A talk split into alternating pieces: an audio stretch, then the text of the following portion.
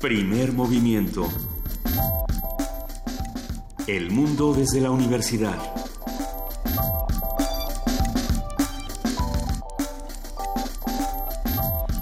Lunes 6 de febrero de 2017, son las 7 y 10 de la mañana en este lunes que, que empieza descansando, espero, la mayoría, la gran mayoría de nuestros oyentes. Nosotros, por supuesto, estamos aquí llenos de información después de un fin de semana eh, lleno de lleno de actividades deportivas electrizantes. Me estoy refiriendo, por supuesto, a la Copa Africana de Naciones que ganó Camerún 2 a 1 a Egipto, porque por supuesto ese fue el acontecimiento deportivo más importante de este fin de semana. También estuvo por ahí el Supertazón, hubo un par de... Em, hubo un par de cosas notables, estuvo de Lady Gaga que estaba todo el mundo muy inquieto porque si iba a hacer algún pronunciamiento político, no hizo nada, cantó, se fue, voló, se fue.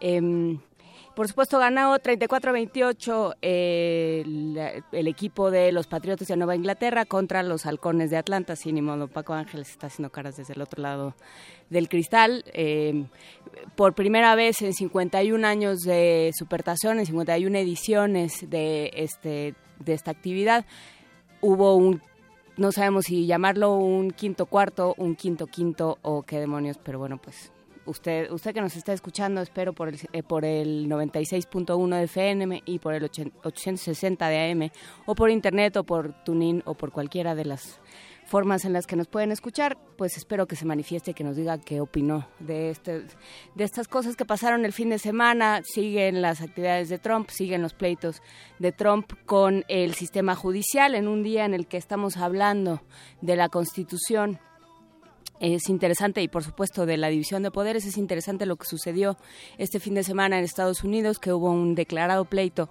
entre el ejecutivo y el legislativo en Estados Unidos. Lo vamos a platicar más adelante en este programa por supuesto, estará con nosotros en Ciencia el reloj del apocalipsis, esto que se llama el Doomsday Clock y que ya adelantaron y que se va adelantando y eh, atrasando según cómo se ponen las cosas en el mundo, qué tan cerca estamos del fin del mundo y qué tanto podemos hacer algo para que se acabe.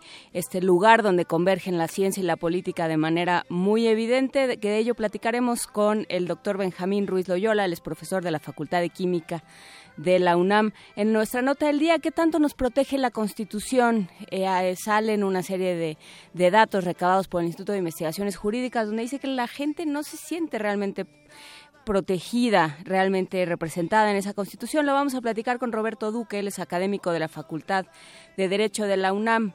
En la participación de la Dirección General de Publicaciones y Fomento Editorial tenemos una grabación de Julio Álvarez, él es jefe del almacén general uno lo que nunca llega a saber de los libros es qué pasa con ellos una vez que se hacen y que qué sucede en el inter entre que se hacen y que salen a la venta, bueno, pues cómo se almacenan, qué implica el almacén general, cómo funciona nuestro almacén general de la Dirección General de Publicaciones y Fomento Editorial, nos va a platicar Julio Álvarez. En la poesía necesaria, si usted quiere participar, recuerde que puede enviar su grabación a primermovimientounam.gmail.com. Creo que no he dicho que soy Juana Inés de esa, nada más me arranqué como un merólico. Soy Juana Inés de esa, Luisa Iglesias está descansando el día de hoy, pero aquí estamos nosotros. Em, el programa universitario de estudios sobre el desarrollo estará representado hoy por Rolando Cordera, su director, que va a hablar sobre la economía política del interés general. Y en nuestra mesa del día, ¿a 100 años sirve la Constitución? Eh, ¿Qué tan, qué tan vigente es este texto constitucional, qué tan válidas son estas voces que piden otra, otra nueva constitución. Lo vamos a platicar con el doctor Pedro Salazar Ugarte.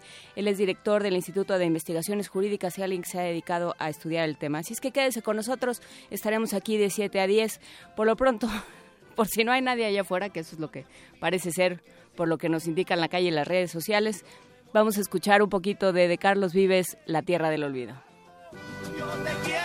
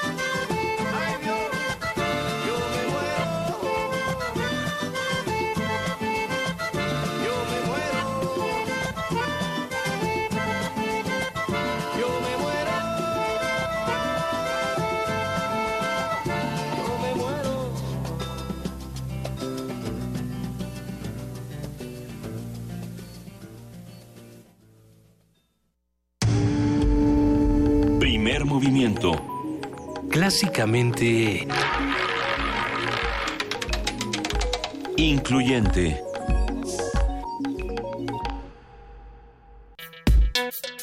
Lunes de Ciencia. Cada año, el reloj es ajustado por científicos renombrados y expertos en seguridad, quienes consideran si el planeta actualmente es seguro en comparación con el año pasado y eventos en la historia reciente.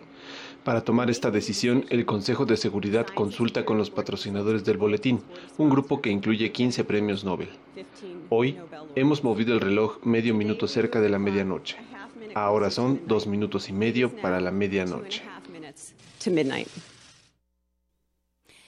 El reloj del apocalipsis, también conocido como reloj del juicio final, Doomsday Clock, fue diseñado en 1947 por Martin Langsdorff para representar la gravedad de una amenaza nuclear. Este simbólico reloj marca los minutos que faltan para la medianoche y representa el plan que el planeta siempre está al borde de un evento apocalíptico que acabaría con la humanidad. Buenos días a todos. La semana pasada, la directiva del Boletín de Científicos Atómicos informó que este año, pese al Acuerdo de París y otros esfuerzos internacionales contra el cambio climático, el reloj del apocalipsis se ha adelantado medio minuto, es decir, que son las 23 horas con 57 minutos y 30 segundos, lo que significa que estamos a dos minutos y medio de una catástrofe global. Hoy conversaremos sobre este concepto, quién lo maneja y lo que nos dice de la relación entre la política y la ciencia con Benjamín Ruiz Loyola, profesor de la Facultad de Química de la UNAM, a quien le agradecemos enormemente que en este día de asueto esté con nosotros. Buenos días, doctor Benjamín Ruiz. Muy buenos días, es un placer saludarles a ustedes y al auditorio. Muchísimas gracias. A ver, cuéntenos, ¿qué, qué es esto del, eh, del reloj del apocalipsis? ¿Quién, ¿Quién lo ajusta? Eh, un grupo de científicos crearon, eh, como bien lo dices, el Boletín de Científicos Atómicos, eh, que inicialmente estaba relacionado solamente con eh, actividades tendientes a, al desarrollo y empleo de armas nucleares. Entonces, mientras más cerca estuviéramos de una confrontación, sobre todo en la época de la Guerra Fría. Lo más cerca que llegamos a estar de la medianoche fue durante la crisis de los misiles con Cuba. Esto nos acercábamos a prácticamente a, la posibilidad de una destrucción nuclear. Pero ahora ya no solamente se considera este este riesgo, sino cuestiones precisamente como el calentamiento global que también eh, amenazan de alguna manera eh, la supervivencia de, de la especie o la supervivencia del planeta como casa de seres vivos. Entonces, eh, yo creo que hay dos eventos que han hecho que se adelante nuevamente el, el reloj.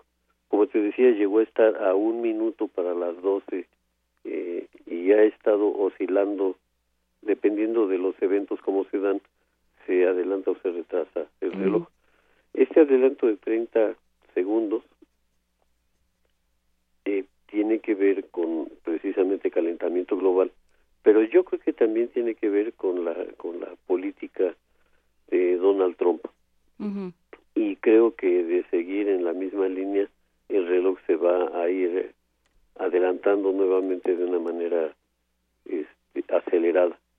Entonces, eh, no hay que perder de vista lo que diga y sobre todo lo que haga Donald Trump, porque, bueno, acaba de lanzar su, su, su acta para detener la inmigración, pero pues ya se la ya se le están deteniendo jurídicamente, aunque a él no le haga gracia, pues tiene que eh, simplemente apechugar y, y obedecer lo que lo que las leyes le, le ordenen.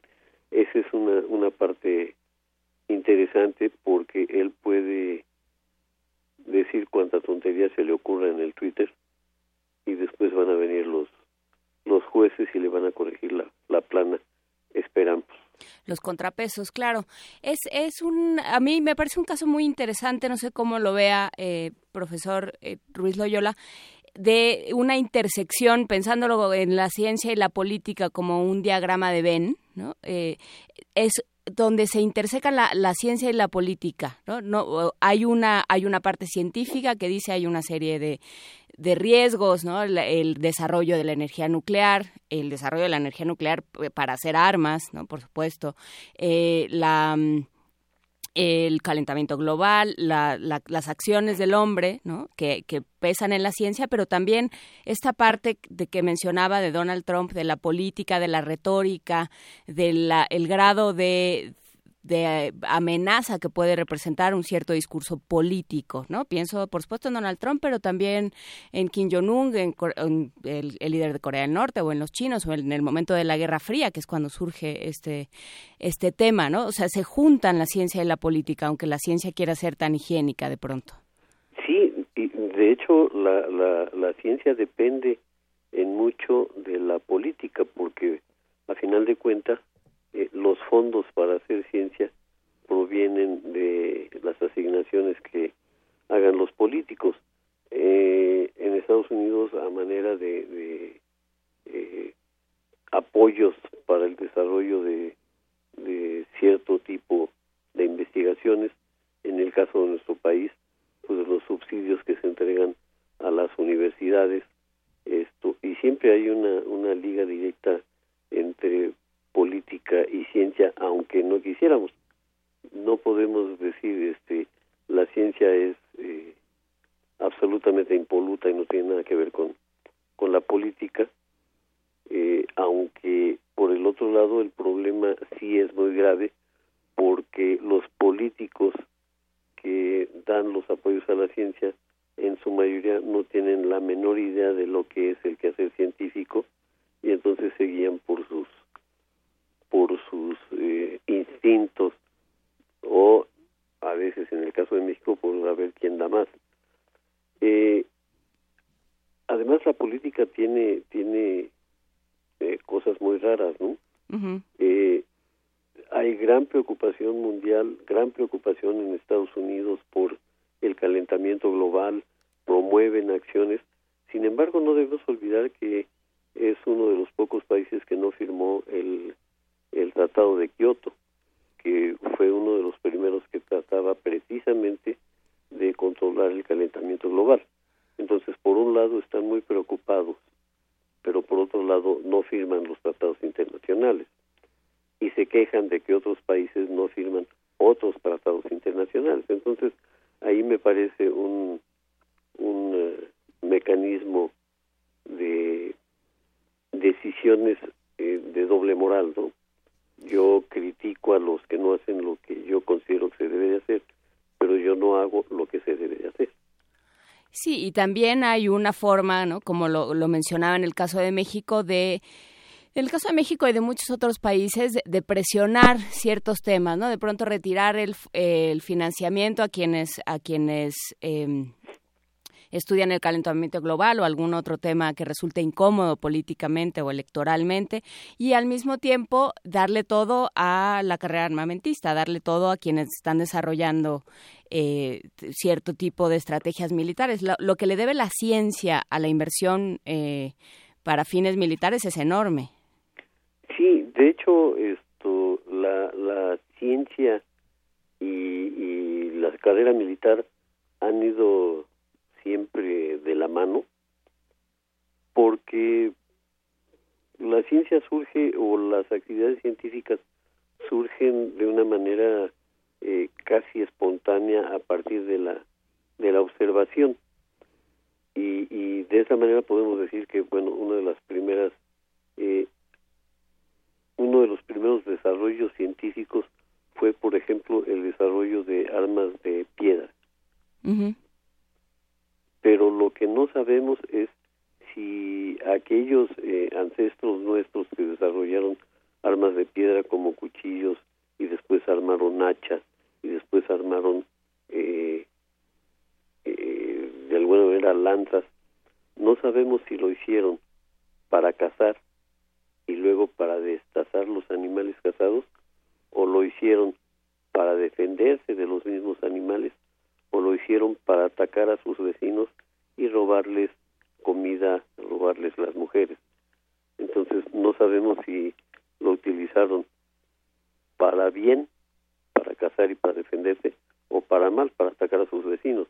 Y a partir de ahí la relación entre ciencia y, y, actividades militares ha venido de la mano eh, y muchas de las cosas que, que se desarrollan vienen a partir de a partir de cuestiones de carácter militar.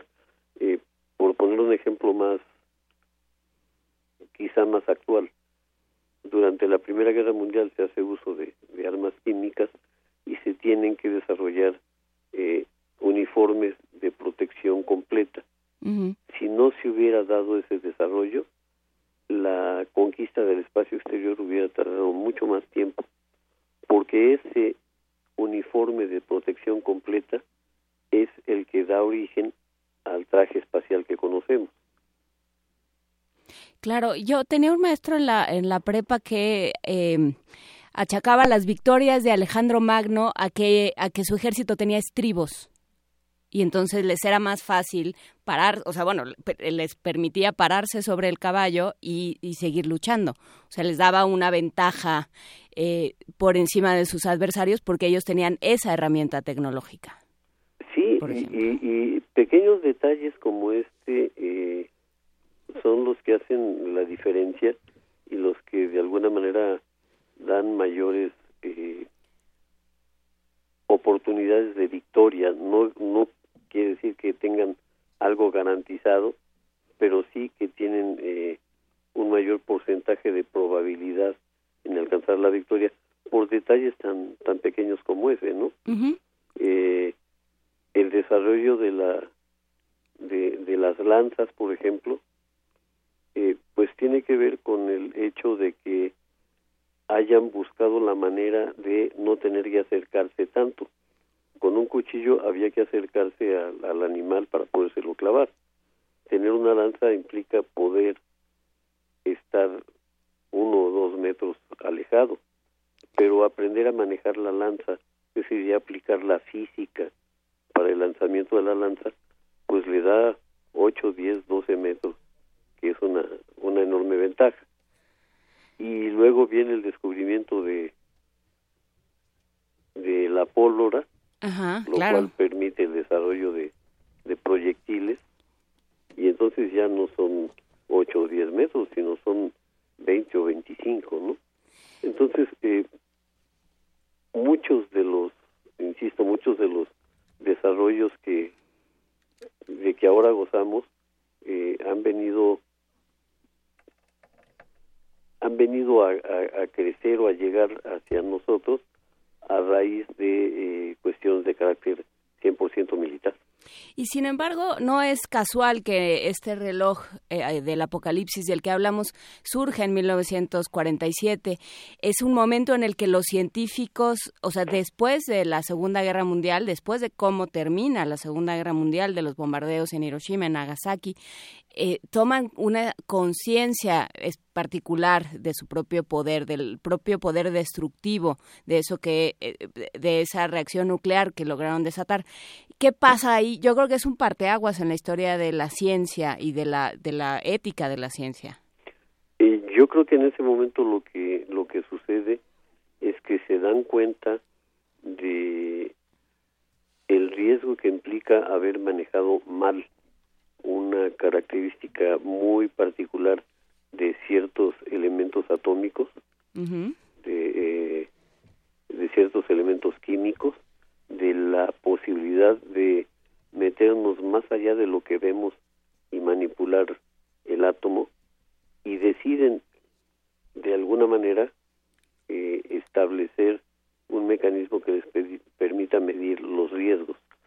Pero pero el momento también es muy importante porque eh, en el reparto que se hace después de la Segunda Guerra Mundial, donde prácticamente se dividen al mundo en dos, entre la Unión Soviética y los Estados Unidos, la Unión Soviética se lleva muchos científicos que estaban metidos en la investigación y en el desarrollo de una bomba atómica. También eh, Alemania estuvo a punto de lograrlo.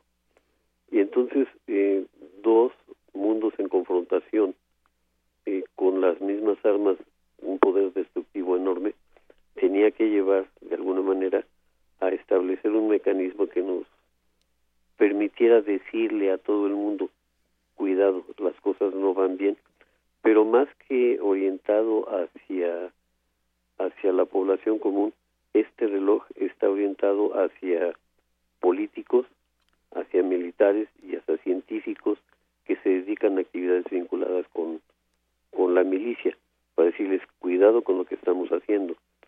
Ese es el, el origen. Y ahora, ahora sí está dirigido a, a todo el mundo para decirnos todos somos parte del problema y todos debemos ser parte de la solución. Porque antes, pues, eh, quien no tenía ninguna vinculación con armas con armas nucleares, pues simplemente decía, pues qué horrible que ya se adelantó otra vez el reloj, pero no había manera de contribuir.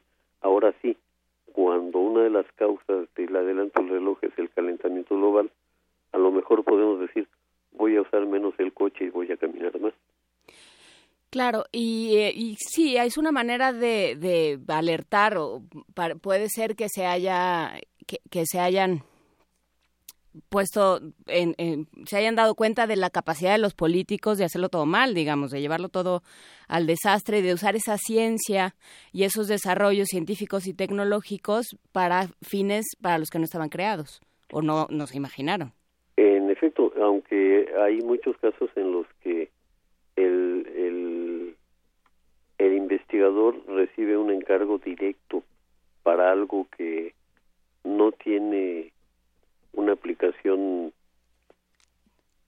digamos, con fines benéficos, sino que se le encarga diseñar, crear un arma específicamente y el científico lo hace.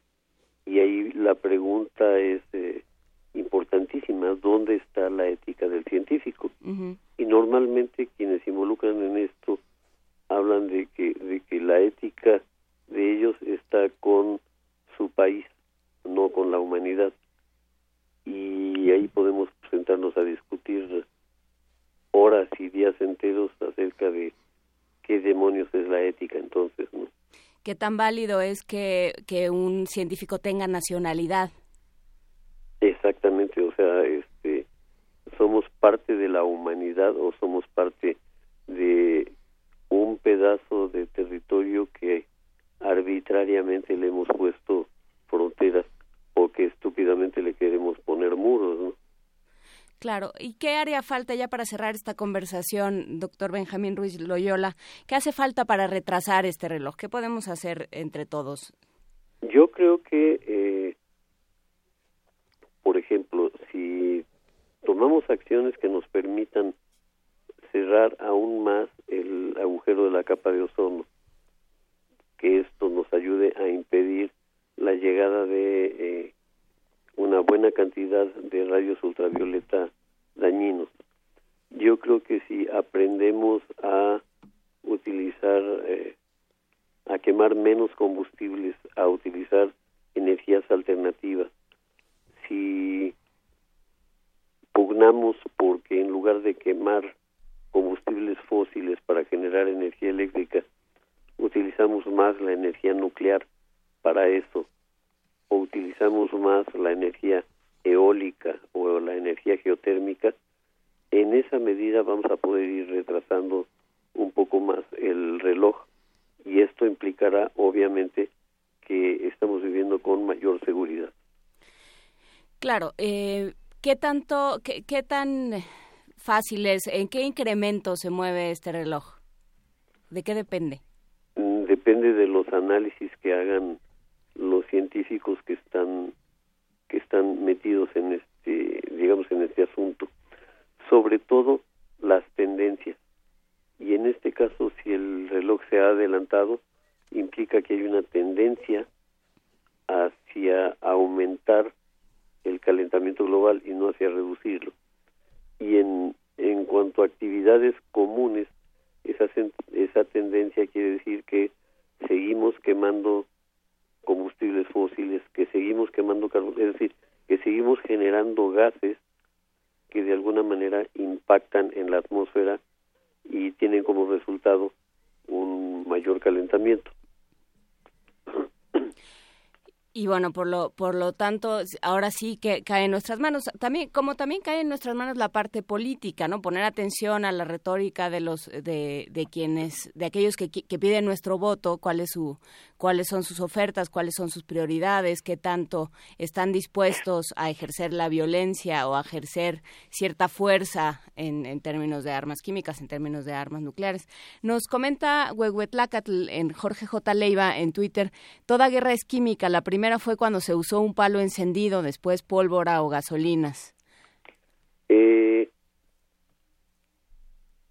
De hecho, yo más bien diría toda guerra científica, porque a fin de cuentas eh, es el resultado de una aplicación eh, mala de un conocimiento científico, porque cuando se agarran a golpes utilizan cuchillos, utilizan lanzas, eh, ahí no hay mucha química involucrada. La realidad es que eh, yo creo que lo que decía Isaac Asimov es muy cierto. Isaac Asimov decía que el ser humano es el único animal que puede considerarse un peligro para su propia especie porque tiene la capacidad de recordar. Y al tener esa capacidad de recordar, recuerda con mucha facilidad cuándo fue derrotado y busca las maneras de evitar una derrota en una siguiente confrontación. Y aquí viene la primera la primera estupidez, busca una segunda confrontación después de haber sido derrotado. Y esa capacidad de, de recordar le permite eh, analizar cuáles son las uh, ventajas de su oponente y cómo puede él reducir esas ventajas. Y es cuando, por ejemplo, pues, enfrentado a un enemigo más grande, más fuerte, decide que con los puños no puede. Y entonces va y toma un garrote y trata de emparejar la situación. Cuando el garrote ya no es suficiente, entonces empieza a aventar piedras, lo cual es interesante porque de ahí nace el béisbol pero pero esta forma de ir escalando voy a igualar mis eh, mis eh, deficiencias con las virtudes del enemigo a partir de algo que me permita eh, subir un escalón hace que la ciencia le vaya proporcionando este tipo de formas de igualar las diferencias con un enemigo es superior. Entonces, eh, en los animales, normalmente cuando se pelean los animales, hay mordidas, hay, hay eh, ataques, y usualmente el que pierde se tiene que alejar de la manada, pero hasta allí no regresa el, eh, el animal derrotado, tigre, león, lo que sea, habiendo buscado una manera de, de derrotar al, al que resultó ser el, el nuevo jefe de la manada. Y los seres humanos sí buscamos hacer eso eh, con, con notable frecuencia. Sí, el, el, el, sentimiento de venganza y de revancha, que es el, el, el, que empieza la gran mayoría de las guerras y de los conflictos. Muchísimas gracias, doctor Benjamín Ruiz Loyola, profesor de la Facultad de Química de la UNAM, por esta conversación. Gracias a ustedes por la oportunidad y un saludo a todos en la mesa, en la cabina y sobre todo al público que nos escucha. Muchísimas gracias, un saludo de vuelta y un abrazo buen inicio de semana y nos vamos con una canción ya para seguir con este tema tan este que nos que nos deja con el espíritu tan en alto.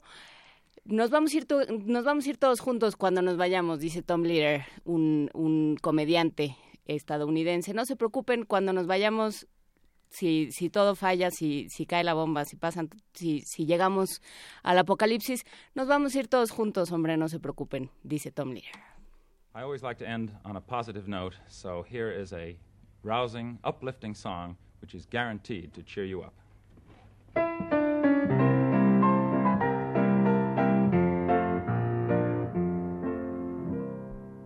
When you attend a funeral.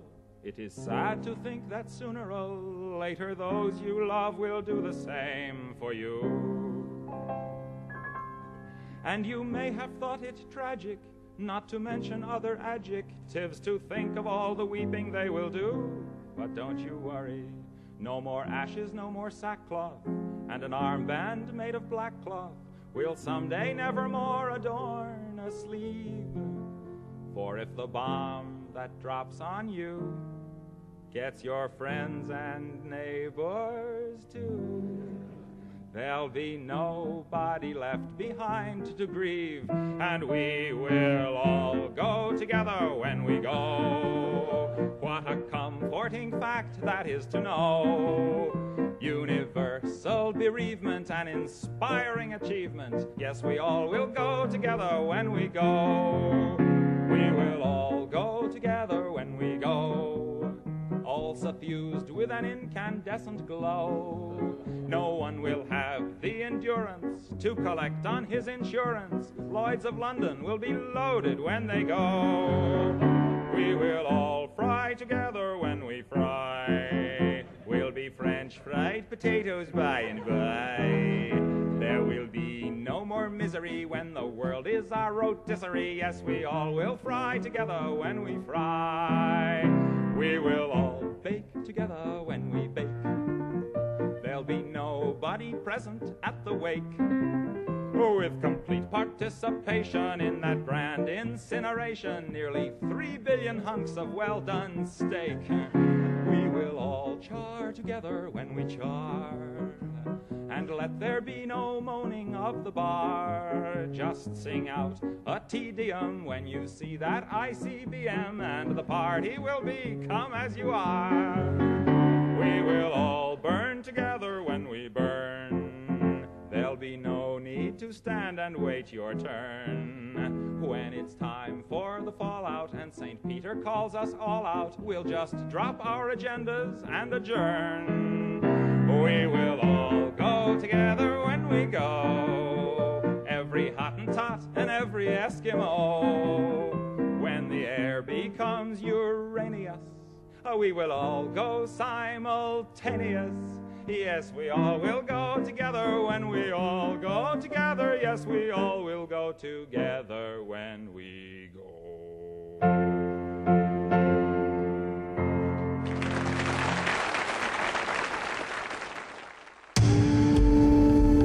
Primer movimiento. Clásicamente... Diverso. 7 de la mañana con 44 minutos, aprovechando que no está Luisa, voy a dar la hora a todas horas, van a ver.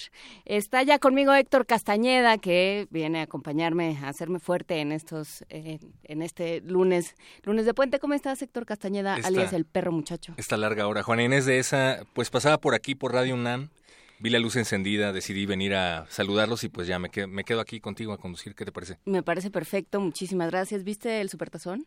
Eh, vi la parte en donde muchos de los fanáticos de los Patriotas se quejaban de las apuestas, que era demasiado evidente que en los últimos dos cuartos un equipo que estuvo fuerte todo el tiempo bajara sus defensas. Y vi el asunto de Lady Gaga. Muchas personas esperaban que dijera algo sobre Trump, pero pues con la NFL y con los sueldazos que hay implícitos, pues creo que no. No, yo sí creo que le dijeron, ahí te estás muchachita, te estás, te estás tranquila. Pero creo que no hizo playback y eso fue interesante. Ah, bueno, eso pero mientras daba vueltas y todo en el aire, ¿no hizo playback? O sea, pues hablaba mucho en el micrófono, pero fue menos evidente al menos que con los Red Hot Chili Peppers. Ese momento incómodo en el que te das cuenta de que Lady Gaga hace menos playback que Anthony Kiedis. Sí, que fue como de siempre en domingo, ¿no? Ese momento. Sí. En fin, bueno, pues este, sí, todos que estábamos muy, muy decepcionados de los Patriotas, no entendíamos qué estaba pasando con Tom Brady, que mm, estaba lanzando horriblemente y quién sabe a dónde, quién sabe a quién, pero creo que se dio cuenta que estaba su mamá entre el público y entonces ya Ah.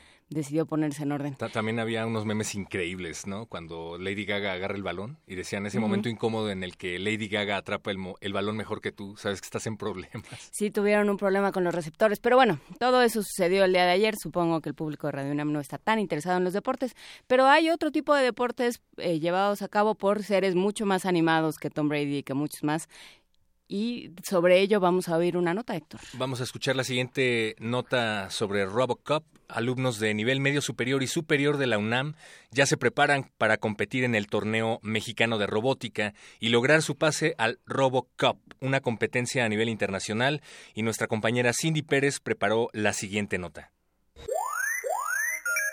Robocop no solo es el nombre del proyecto que da vida a la máquina mitad robot, mitad hombre. Es similar al del concurso internacional en el que a través de competencias integradas por robots autónomos, los jóvenes desarrollan inteligencia artificial. En entrevista para Radio UNAM, el académico de la Facultad de Ingeniería de la UNAM, Jesús Savage, explicó que alumnos de nivel medio superior y superior de la UNAM se preparan para competir en el torneo mexicano de robótica y así lograr su pase al Robocop. El Robocop es una competencia mundial de robots cuyo objetivo es que en el año 2050 el campeón del mundo de fútbol tenga un partido contra un equipo formado por robots y que estos ganen. Entonces la idea es que si los robots pueden vencer al Messi de esa época, imagínense qué podrán hacer en nuestras casas, oficinas o escuelas. El investigador universitario resaltó que pese a que las naciones asiáticas encabezan esta competencia, los equipos mexicanos han desempeñado un buen papel. Ya ha habido equipos mexicanos que han eh, logrado llegar al podio de premiación. Nuestro equipo en el en 2007 en Atlanta obtuvo un tercer lugar, que fue la primera vez que un equipo mexicano lograba subirse al podio de premiación hay categorías para los grandes que están eh, los robots que juegan fútbol, eh, robots que hacen búsquedas en, situaciones de desastre, eh, también va a haber de drones y la categoría en la cual participamos de robots de servicio que es la categoría de Robocop at Home. También se tienen robots limpiadores de playa. Esta competencia pues nos sirve como entrenamiento para ir al Robocop que este año se va a celebrar en Japón. Robocop es un proyecto a largo plazo, similar a los que se propusieron en la década de los 50, cuando se vaticinó que una computadora vencería a un gran maestro, hecho que finalmente sucedió en 1997 cuando una IBM Deep Blue venció en ajedrez a Gary Kasparov. Para Radio UNAM, Cindy Pérez Ramírez.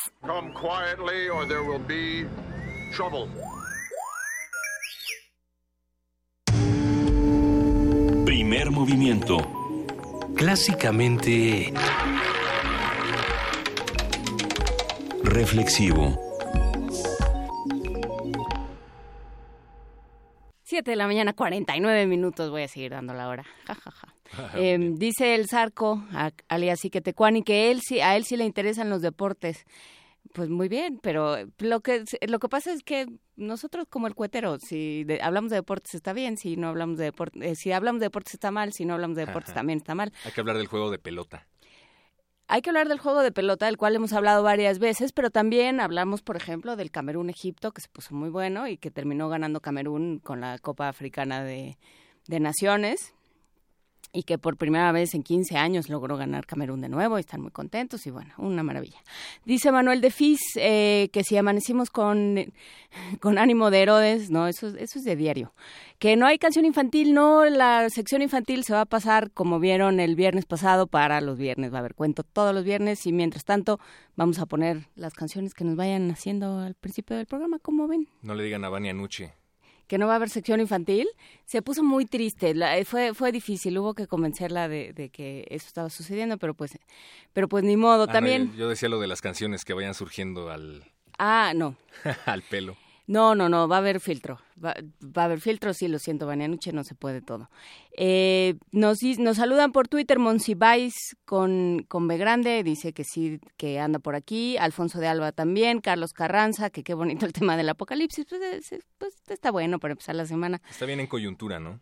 Sí, dice también Arturo Sánchez Pérez que sí están oyendo, aunque el primer tema del día sea la proximidad del apocalipsis. Bueno, pues hay que estar al tanto de todo, hay que ver lo que nos toca a nosotros también nos toca, como dice Alfonso de Alba, eh, el uso racional de los antibióticos, porque eso también puede representar una amenaza biológica.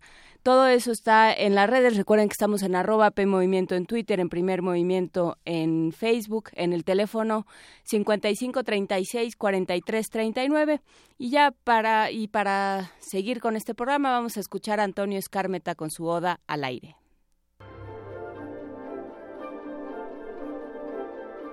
Oda al aire. Andando en un camino, encontré al aire. Lo saludé y le dije con respeto, me alegro de que por una vez dejes tu transparencia.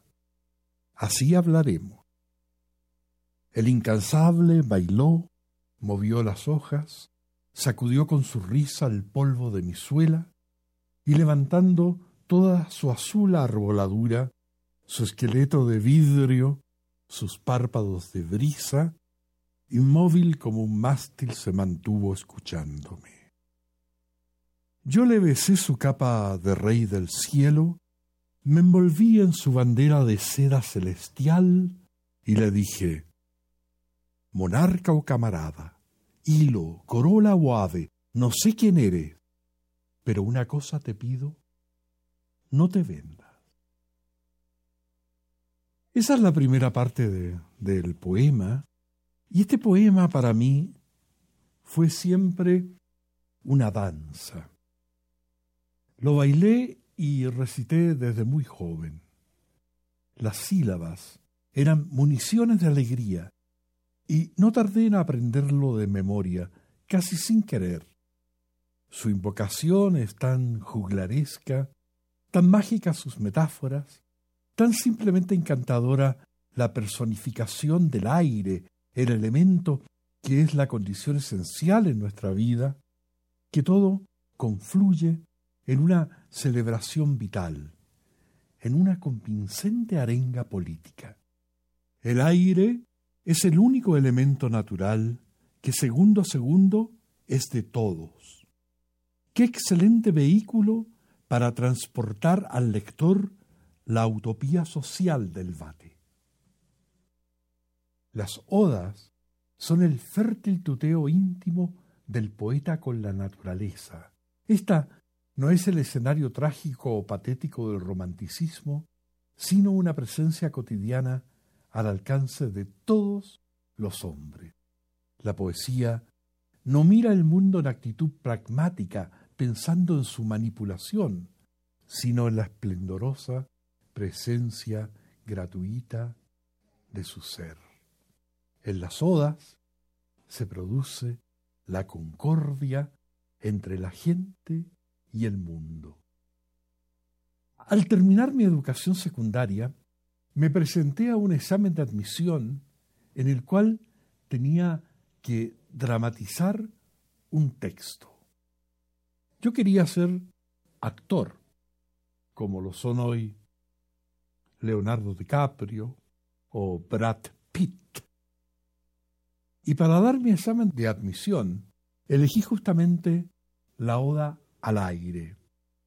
Y me subí al tablado de la pequeña sala donde estaba reunida la comisión que me iba a examinar y yo con energía juglaresca, valiéndome de un sombrero que hacía volar con trucos de aprendiz de mago, representé la oda desde el momento que dice me alegro de que por una vez dejes tu transparencia, así hablaremos. Cuando terminé, el examinador se acercó a mí. Jadeante, después de haber agitado yo mis brazos como aspas de molino, aguardé con terror su veredicto. Está bien, escármeta, pero si quieres ser actor y elige la oda al aire, debería aprender a respirar. Está más tenso que una parturienta. Lo siento, maestro. Respire hondo, tiendas un rato y luego quiero que me represente la segunda parte. ¿Qué segunda parte, maestro? Lo dije entero. No, señor. Solo me hizo al poeta que le habla al aire. Ahora actúeme al aire. Pero, ¿cómo? Fácil. Muéstreme su azul arboladura, su esqueleto de vidrio, sus párpados de brisa. No creo que pueda, profesor. ¿Le gusta la literatura? Sí, sí, más que nada en el mundo. Entonces, escriba, joven, porque para ser actor se necesita imaginación dramática. Nos llama Roberto Jiménez Espinosa al 55 36 43 39. Nos dice que se nos olvidó mencionar el aniversario 103 del nacimiento de William Burroughs. Eh, nació el 5 de febrero de 1914. No se nos olvidó porque para que algo se olvide se tiene que saber primero, pero qué bueno que nos lo dice. Yo sí sabía y se me olvidó. ¿Tú sí lo sabías y se te olvidó? pues muy mal, muy mal, Héctor Castañeda. Eh, Recuerden que estamos aquí, estamos en vivo, este, como se podrán haber dado cuenta. Alejandra Montiel nos escribe desde Ghana.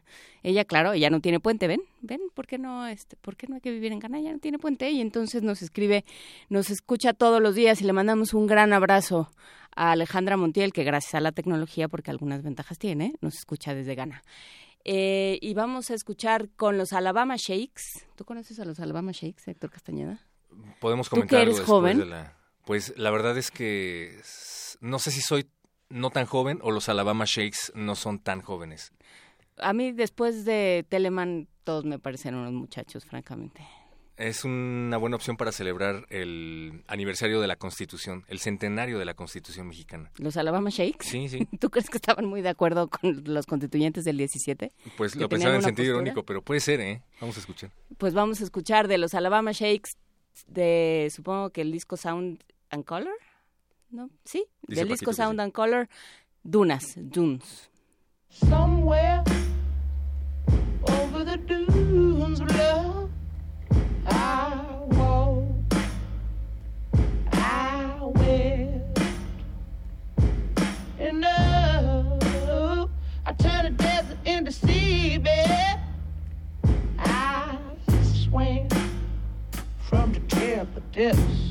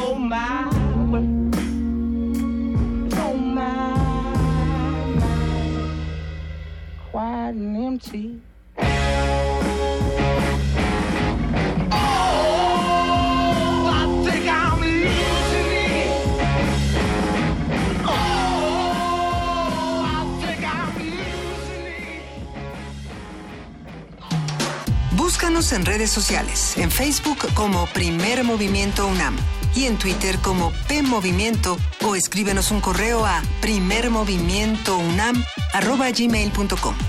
Hagamos comunidad.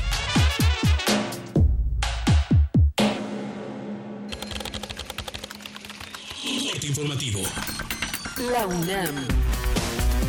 La UNAM realiza a través del Laboratorio Nacional de Citometría de Flujo, único en México, investigación de vanguardia en torno al cáncer. Gloria Soldevila, del Instituto de Investigaciones Biomédicas y responsable del laboratorio, explicó que se estudia la relación de la obesidad con la progresión del cáncer. La verdad es que los citómetros tú puedes utilizar cualquier partícula que esté en suspensión, pero pueden ser también trocitos de células como microvesículas, que es lo que ahora creo que tendrá una gran importancia en el estudio del cáncer, ¿no?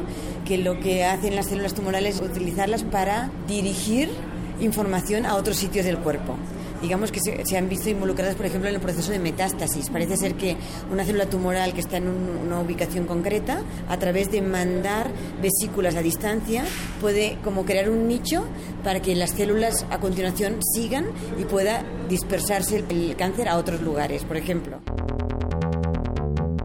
Nacional. El presidente de la Comisión Nacional de los Derechos Humanos, Luis Raúl González Pérez, hizo un llamado para que los derechos humanos que se encuentran en la Constitución política se materialicen. Durante el homenaje a la Constitución de 1917, el Ombudsman Nacional destacó que no basta con crear instituciones para proteger las garantías, sino también el Estado debe invertir para protegerlas. La Arquidiócesis de México destacó en su editorial Desde la Fe que la Constitución de la Ciudad de México es un texto ilegítimo, atropellado, recetario de ideologías y de absurdos jurídicos. Además, denunció que el texto fue secuestrado por las izquierdas intolerantes, asesinas, por reconocer derechos en donde no se deberían. El secretario de Salud, José Narro Robles, advirtió que podría haber más casos de microcefalia luego de que se presentara el primer caso en el país. Actualmente existen cerca de 4.000 mujeres embarazadas portadoras del virus del Zika, asociado a este padecimiento en los recién nacidos. La Procuraduría General de la República dio a conocer que encontró 54 mil dólares en efectivo en la casa de los suegros del exgobernador de Veracruz, Javier Duarte, ubicada en Tuxtla Gutiérrez, Chiapas. Al exmandatario se le acusa del delito de delincuencia organizada y desvío de recursos públicos. En Acapulco, Guerrero, este fin de semana tres personas fueron asesinadas a balazos. De acuerdo con autoridades ministeriales, elementos de la Gendarmería hallaron los cuerpos de tres hombres de entre 25 y 30 años con impactos de bala en la colonia centro de ese destino turístico. En entrevista con Radio UNAM, conversamos con Mael García, periodista de Animal Político, sobre las crisis y el futuro de Pemex. Además de criticar los manejos económicos y políticos de la empresa, el periodista señaló las medidas que se anunciaron el día de hoy al respecto. Creo que en este caso estamos y ya se habló de nuevo de un subsidio. Habían dicho que ya no se iba a subsidiar la gasolina y con este anuncio regresamos al esquema previo eh, que tanto defendieron que no se podía seguir en el cual estamos subsidiando de nuevo la gasolina. Entonces habrá que ver también cuáles son los programas eh, prioritarios de desarrollo social de los que tanto se había hablado, que, se, que habría algún recorte si se seguía subsidiando la gasolina. Habrá que preguntar cuáles son los programas que, a los que se les está quitando dinero. La Secretaría de Comunicaciones y Transportes presentó una demanda por daño moral en contra del consorcio Rivada Networks ante el Poder Judicial de la Federación. La demanda responde a la campaña de desprestigio que Rivada y su presidente, Declan Gunley, iniciaron después de su legal descalificación en el concurso de la red compartida. En Nuevo León, decenas de ciudadanos impidieron el acceso a dos centros de distribución de Pemex para exigir que el gobierno federal dé marcha atrás al gasolinazo. Internacional. Ricardo Lagos, expresidente de Chile, expresó su decepción por la falta de una postura contundente de América Latina frente a los ataques que el presidente de Estados Unidos, Donald Trump, ha dirigido contra México. A través de un artículo publicado en el periódico El Clarín, el exmandatario criticó la pasividad de la comunidad de estados latinoamericanos y del Caribe para pronunciarse al respecto. Donald Trump, presidente de Estados Unidos, afirmó que su homólogo mexicano, Enrique Peña Nieto, parece muy dispuesto a aceptar su ayuda en la lucha contra los cárteles del narcotráfico. En entrevista con la cadena Fox News, Trump dijo que el gobierno mexicano tiene problemas para controlar ese reto. Donald Trump, presidente de Estados Unidos, criticó al juez estadounidense que se negó a levantar el bloqueo a su veto migratorio. A través de una serie de tweets, el mandatario responsabilizó a él y al sistema de justicia de la Unión Americana de cualquier cosa que pase. Hasta aquí el corte, en una hora más información. Radio UNAM, clásicamente informativa. Un joven ha sido víctima de los bellos ojos de una hermosa gitana, cuyo amor le llevó a la decadencia. Dicen que el amor mata, pero no. La pasión, los celos y el olvido, eso sí matan. La Flor de España. Una obra de Cuarto Menguante Teatro. Dirección Aurora Gómez. Todos los martes de febrero, 20 horas, Sala Julián Carrillo de Radio UNAM. La entrada es libre. Te esperamos. De las vistas de Salvador Toscano a la época de oro. Del celular a la era digital. Filmoteca UNAM, celebrando 120 años de la llegada del cine a México. Sala de exposiciones, acervo y restauración, cine en línea, talleres, hemeroteca. Circuito Mario de la Cueva, frente a la Facultad de Ciencias Políticas y Sociales. Entra a www.filmoteca.unam.mx. Ahí encontrarás la oferta visual que tenemos para ti. Filmoteca UNAM.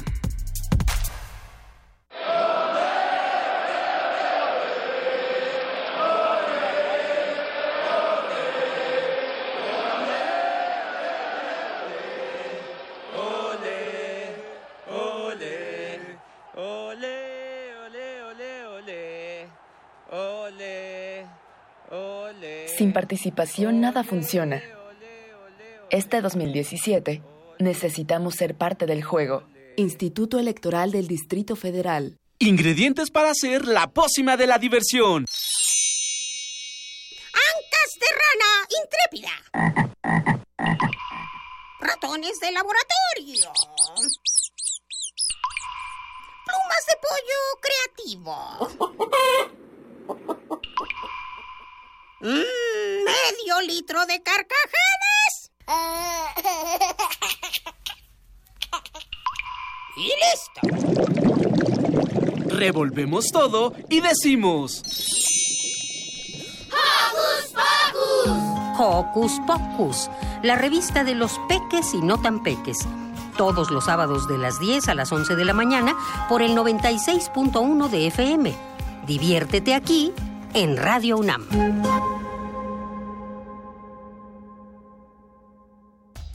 La obra del artista clásico del renacentismo alemán, Lucas Cranach, se puede apreciar en el Museo Nacional de San Carlos. La muestra está integrada por 10 tablas del siglo XVI creadas por el pintor, que establecen un diálogo con pinturas y grabados de otros autores contemporáneos procedentes de diversos museos. La exposición Lucas Cranach, Sagrada Emoción, se puede visitar en el Museo Nacional de San Carlos, en Avenida Puente de Alvarado número 50, Colonia Tabacalera, Ciudad de México. Una orquesta en la cocina. Cuarteto de cuerdas en el auto. Y un violonchelo solista sentado en el sillón favorito de la sala. Orquesta Filarmónica de la UNAM. Desde la sala Nezahualcóyotl. Escucha los conciertos los domingos al mediodía. Desde la comodidad de tu casa. 96.1 FM. Radio UNAM. Se trata de paciente varón de 30 años, 64 kilos de peso, no fuma, aparentemente sano. El paciente refiere tener un intenso dolor en los testículos. Agudo, permanente, en aumento. Se procede a auscultarlo. Siete días sin sexo. Una obra de Georgina Tapia. Dirección Enrique González López. Todos los lunes de febrero, 20 horas, Sala Julián Carrillo de Radio UNAM. La entrada es libre. Te esperamos.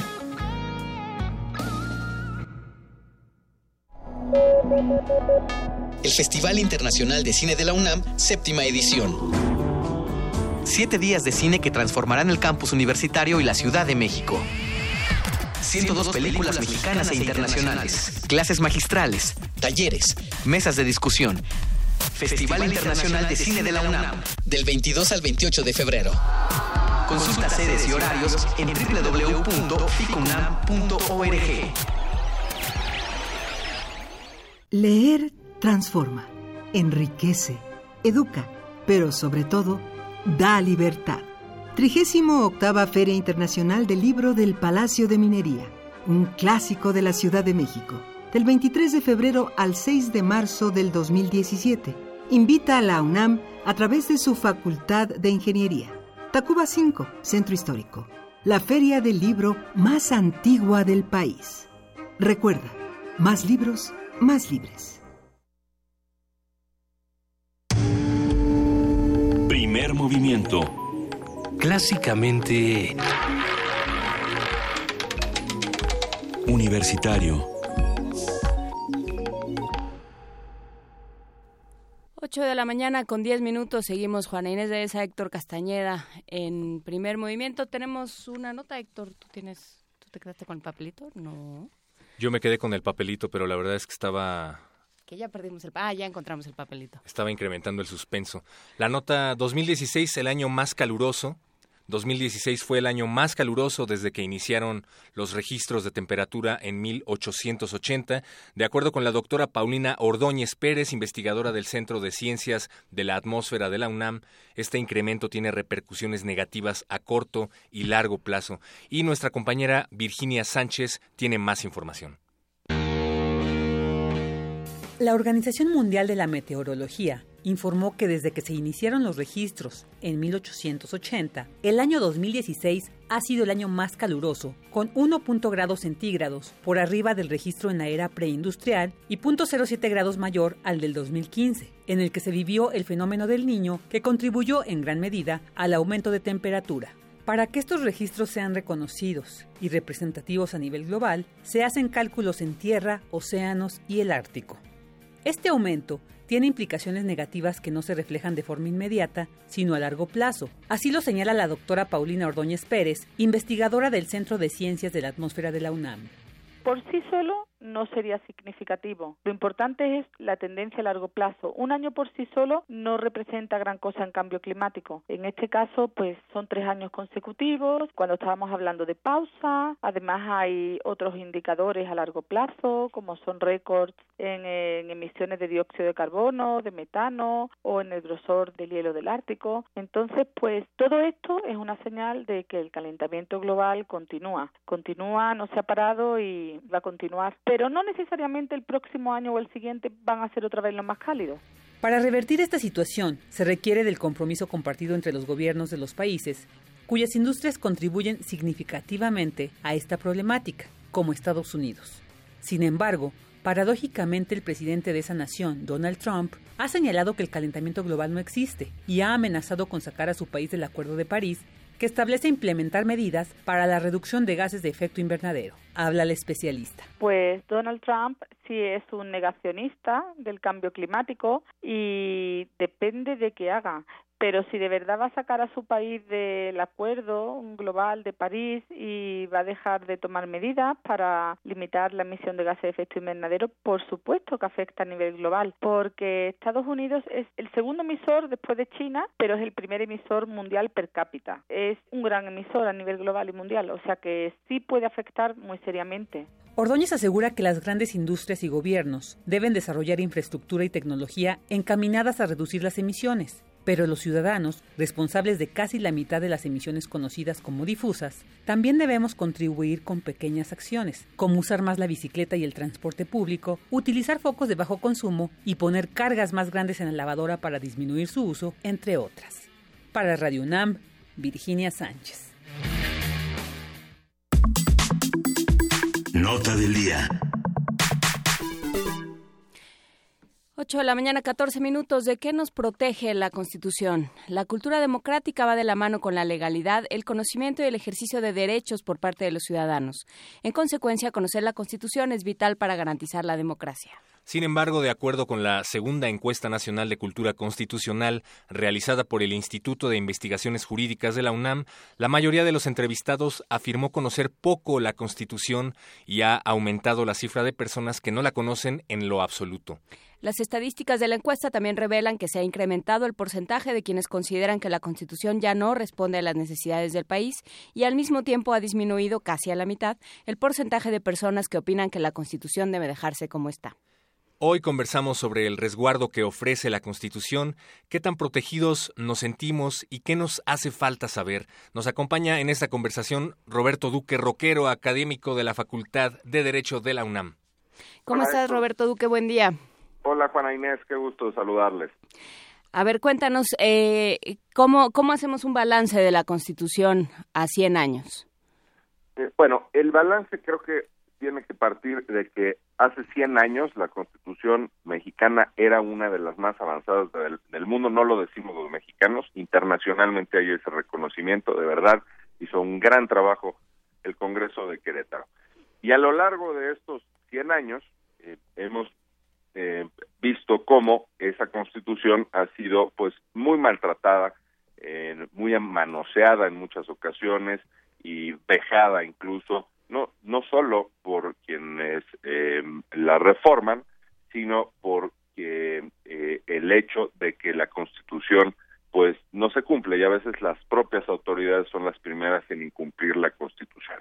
Las dos cosas son ciertas, ¿no? De aquella buena Constitución en, en 1917 todavía existen, todavía eh, perviven algunas de las buenas disposiciones y de los buenos eh, conceptos y principios que, que había desde entonces, pero sí eh, ha, ha, ido eh, haciéndose una constitución además, Juana Inés, obesa, porque en las mejores constituciones hay mucho tejido adiposo, déjame decirlo así, en la constitución, ¿no? Como lonjas, este, eh, por reformas innecesarias que se han hecho, y pues eso la hace una una constitución que tiene también muchos muchos defectos por supuesto mientras más extensa y, y complicada sea la constitución pues menos será una constitución eh, conocida y comprendida por pues sus destinatarios que pues es la ciudadanía no eh, nos lanzamos a hacer una encuesta bastante informal eh, a la calle. Bueno, se, lanzaron los compañeros de producción de Radio UNAM y, lo que salía sobre todo era quejas sobre el abuso eh, de, de, poder por parte de las autoridades. El no sentirse todos iguales, sino que hubiera trato preferencial, en el caso, por ejemplo, de las clínicas del Seguro Social, que hubiera un trato preferencial a ciertas personas. Eh, ¿Y qué, qué, pasa? ¿En qué, eh, ¿En qué momento se une lo que pide una población con lo que, lo que nos permite el texto constitucional? ¿De qué nos sirve conocer la Constitución, digamos? No, nos sirve de muchísimo conocer la Constitución porque a pesar de sus defectos, de los que, de los que hablo, eh, sigue teniendo, reitero, em, eh, virtudes. Déjame expresarlo de, esta forma. Se dice que es más difícil transar a alguien que es abogado que a alguien que no lo es, ¿no es cierto? A menos, claro, que sea otro abogado el que se lo está queriendo transar, porque entonces ahí ya se iguala el, eh, la cosa. Y creo que, o supongo que es cierto esto de que es más difícil transar a un abogado, y la razón es que conocemos la Constitución de verdad. Pero no hace falta, pues, la buena noticia, digamos, es que no hace falta ser abogado o abogada para conocer la Constitución. Basta con interesarse un poco. Hay autores que la explican de, de una forma muy, muy entendible. ¿Y qué es lo que hay que tener en cuenta? O sea, ¿qué es eso que hay que saber? Bueno, pues que toda constitución digna de ese nombre, con todos los efectos que pueda tener, castiga la injusticia y la discriminación. O sea, a veces somos víctima de una injusticia o víctima de una tranza y la dejamos pasar. No, la Constitución protege de eso. Este, no es el mundo perfecto, pero el sistema de justicia con, con, sus problemas tiene también aciertos como, por decir uno, la Profeco, la Procuraduría del Consumidor. Ese es uno de los procedimientos que funcionan.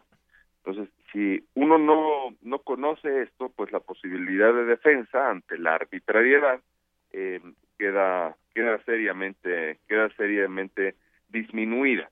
Entonces, no se debe permitir que alguien nos discrimine, por ejemplo, en ninguna parte, ni en el restaurante, ni en el supermercado, ni en el, qué sé yo, eh, antro, eh, por ninguna de las causas que, que están en la Constitución, ¿no? Sexo, raza, religión, etcétera.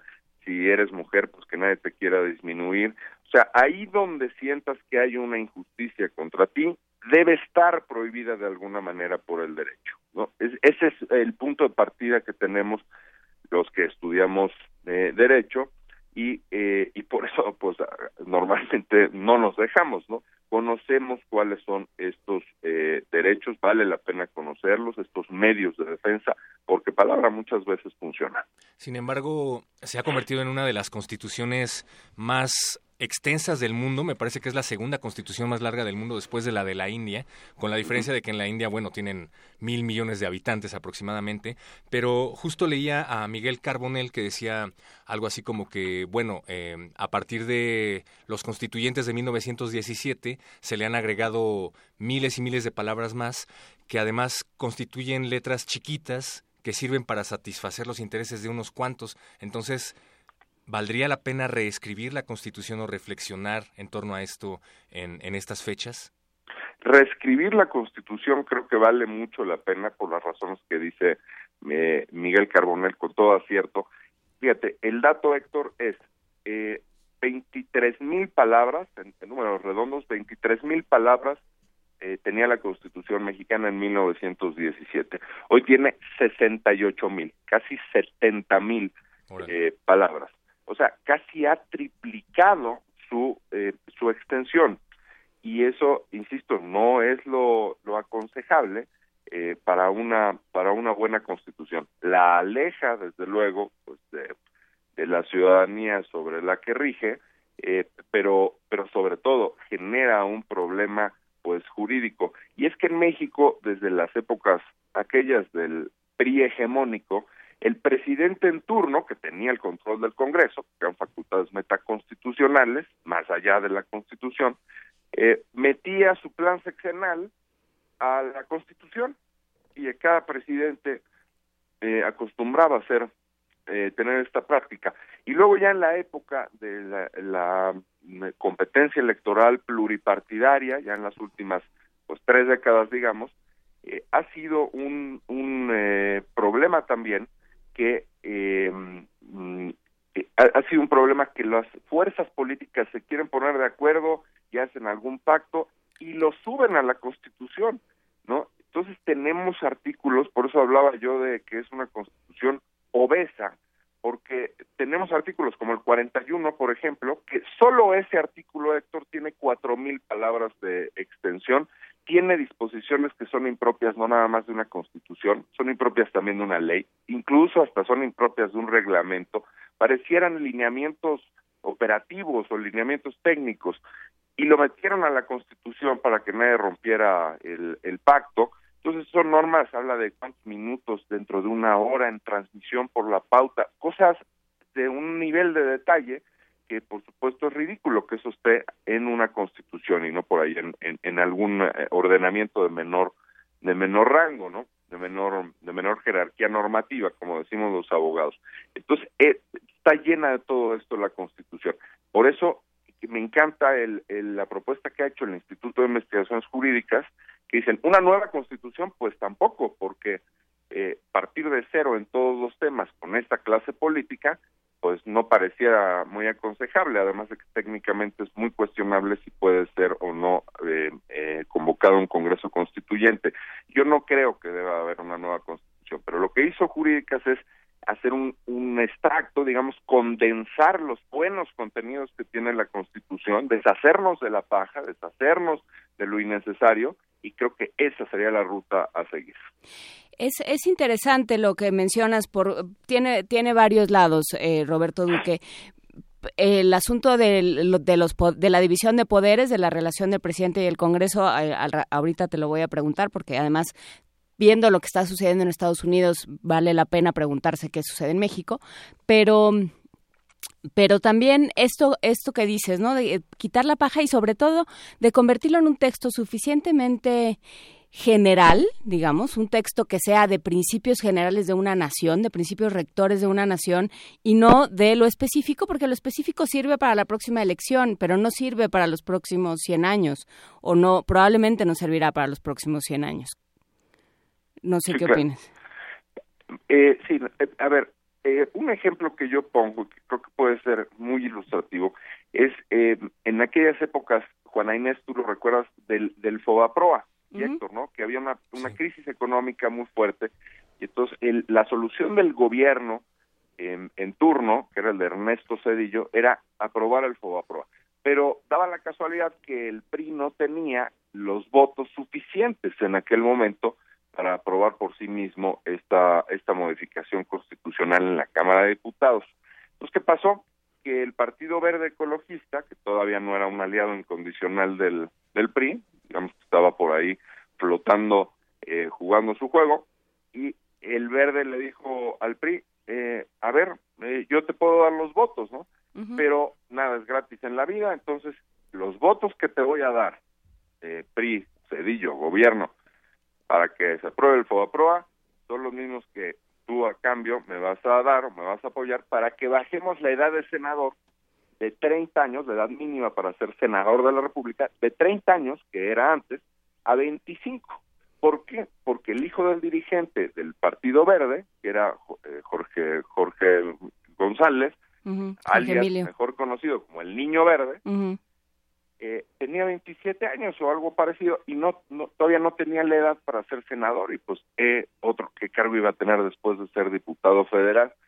Total, así quedaron, ese fue el, arreglo y entonces se redujo la edad en la Constitución, es una de las más de 600 reformas que tiene la Constitución en esos 100 años, pues es esa, la del niño verde y le y le permitieron con eso, con esa reforma destinada a una persona, le permitieron ser senador. Y todo esto, pues, es acreditable. Fue senador a los 27 años eh, o algo muy, muy, muy, muy parecido. Eh, este señor. Entonces, en un país en donde las fuerzas políticas se ponen, meten ese tipo de arreglos a la Constitución, caramba, creo que eh, no es lo, apropiado pensar en una en una nueva Constitución. Yo lo que creo es que se, se tiene que trabajar eh, como lo hizo Jurídicas, en lo bueno que hay en, en el texto en el texto actual, ¿no? Y, y, eso viene a cuento con lo que te decía hace un rato. Cuando sale esta nota durante el fin de semana, que además es curioso que salgan todas las notas de Estados Unidos durante el fin de semana, eh, sale esta nota donde el, hay un juez que echa para atrás el, la, la eh, revocación de entrada a Estados Unidos a personajes de ciertos países, de siete países con mayoría de población musulmana.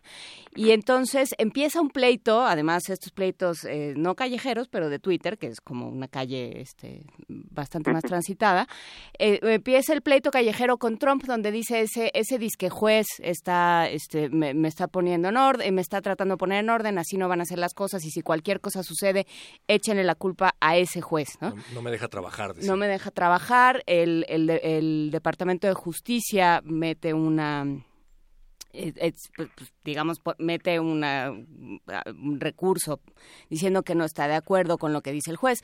Y entonces lo que empieza es este jaloneo entre poderes. Y yo me acuerdo, eh, lo que estaba pensando el fin de semana es una frase que, que dijiste tú en esta mesa, Roberto Duque, que es el poder se combate con más poder. ¿No? El poder se controla con más poder. Entonces, ¿qué pasa cuando eso no existe? Cuando no tienes poderes suficientemente fuertes para hacer contrapesos reales.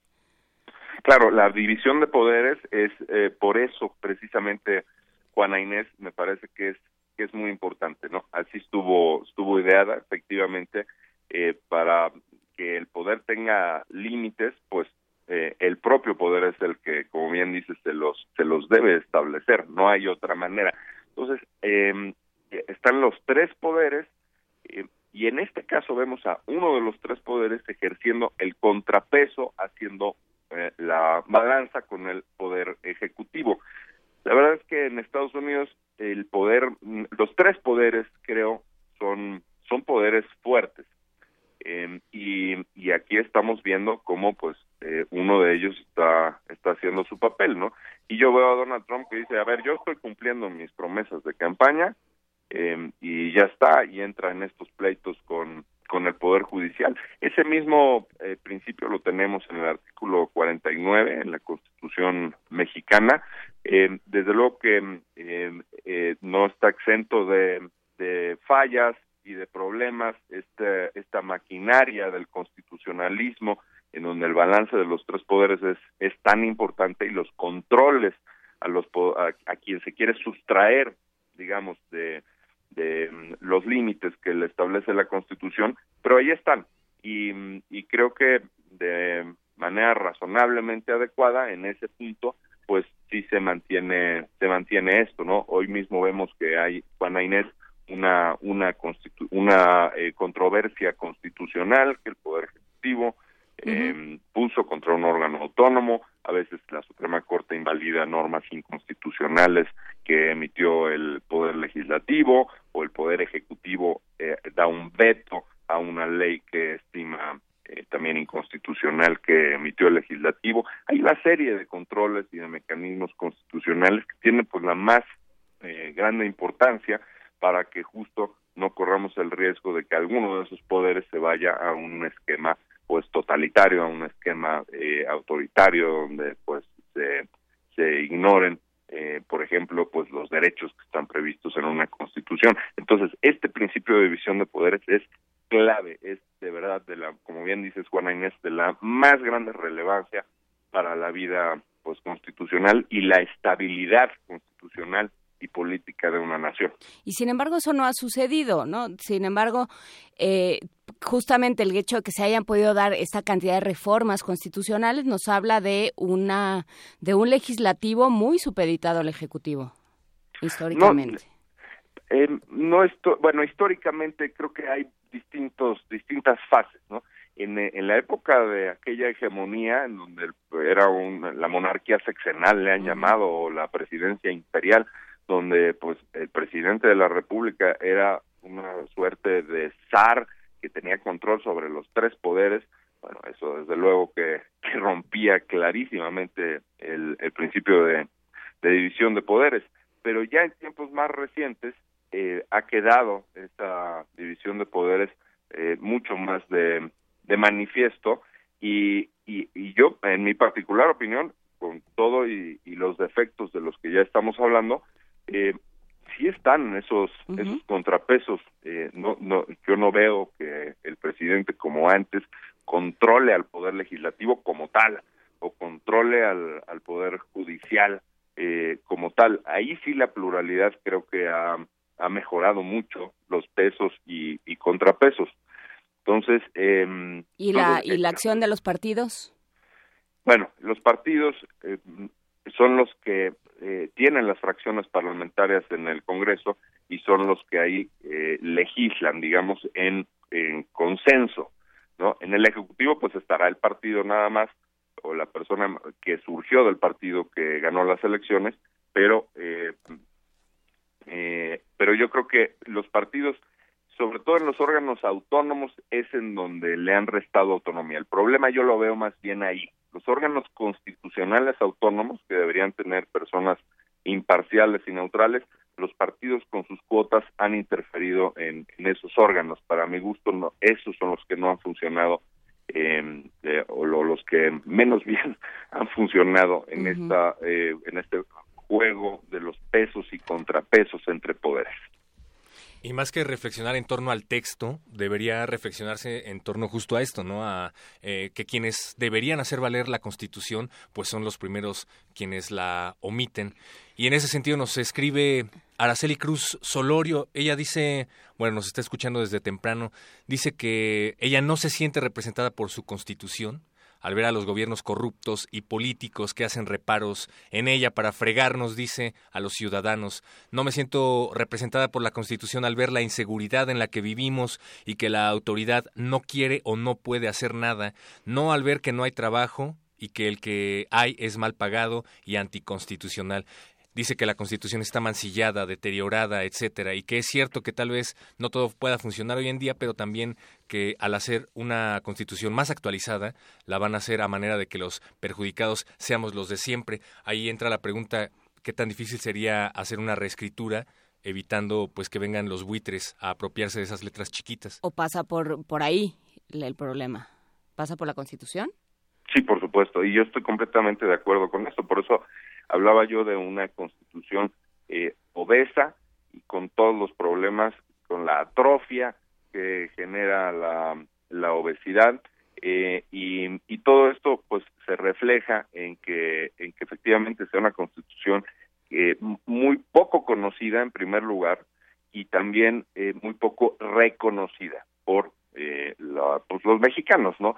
No es una constitución que, que de la que nos sintamos orgullosos y además que, que, sepamos para qué nos sirve y que sepamos cuáles son sus contenidos básicos. Los porcentajes son altísimos de quien opina pues de esa manera. Pero la razón ha sido pues la irresponsabilidad, me parece, con la que han eh, tratado a la, a la Constitución en eh, las modificaciones que se hacen y también en el incumplimiento, ¿no? Tenemos al Poder Legislativo, que es el primero que viola la Constitución cada que se le eh, pasa un plazo, como se refleja en el portal Biolómetro Constitucional de periodismo de periodismo CIDE, ahí están en vivo violaciones constitucionales del, del Congreso.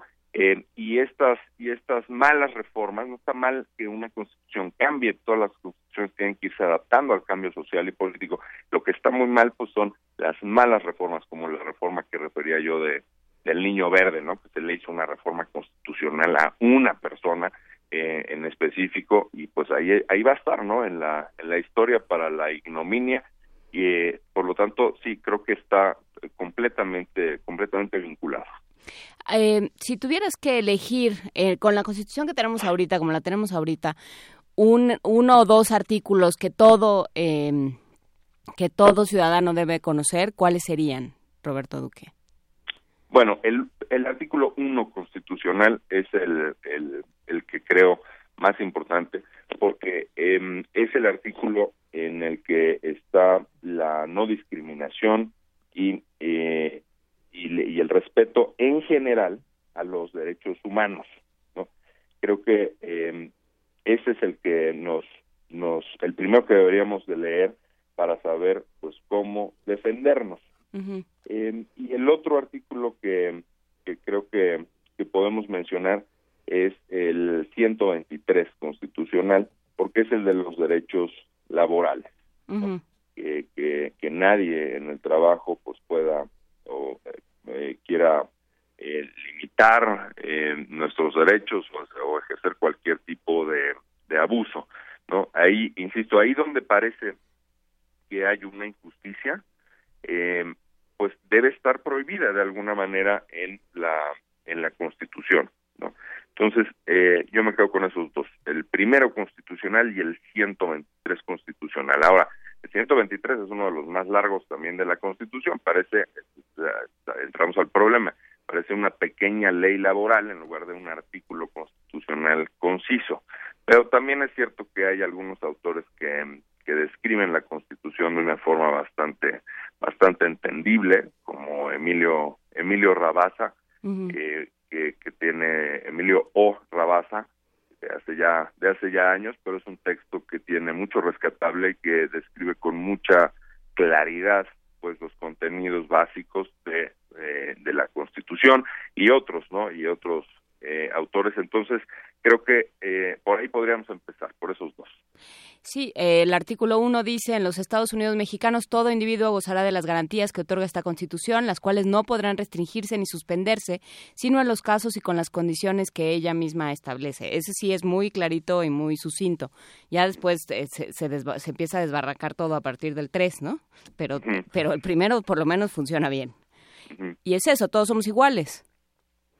Sí, claro, ante, ante la ley eh, todos somos iguales y tenemos ya también del artículo primero constitucional pues un, esquema bastante actualizado de cómo se protegen los derechos humanos eh, con base en lo que está en los tratados internacionales ¿no? a veces la quien nos guía o quien nos puede dar la eh, luz por dónde por dónde avanzar constitucionalmente pues son las convenciones internacionales eh, que se van actualizando y, y, se hizo un ajuste hace relativamente poco, en, en 2011, de la Constitución para que tengamos eh, este régimen de, derechos humanos eh, ahí previsto con el famoso principio pro persona, es decir, que toda la interpretación que pueda haber de alguna disposición siempre está encaminada a potenciar los derechos y no a limitarlos o a, o a lastimarlos.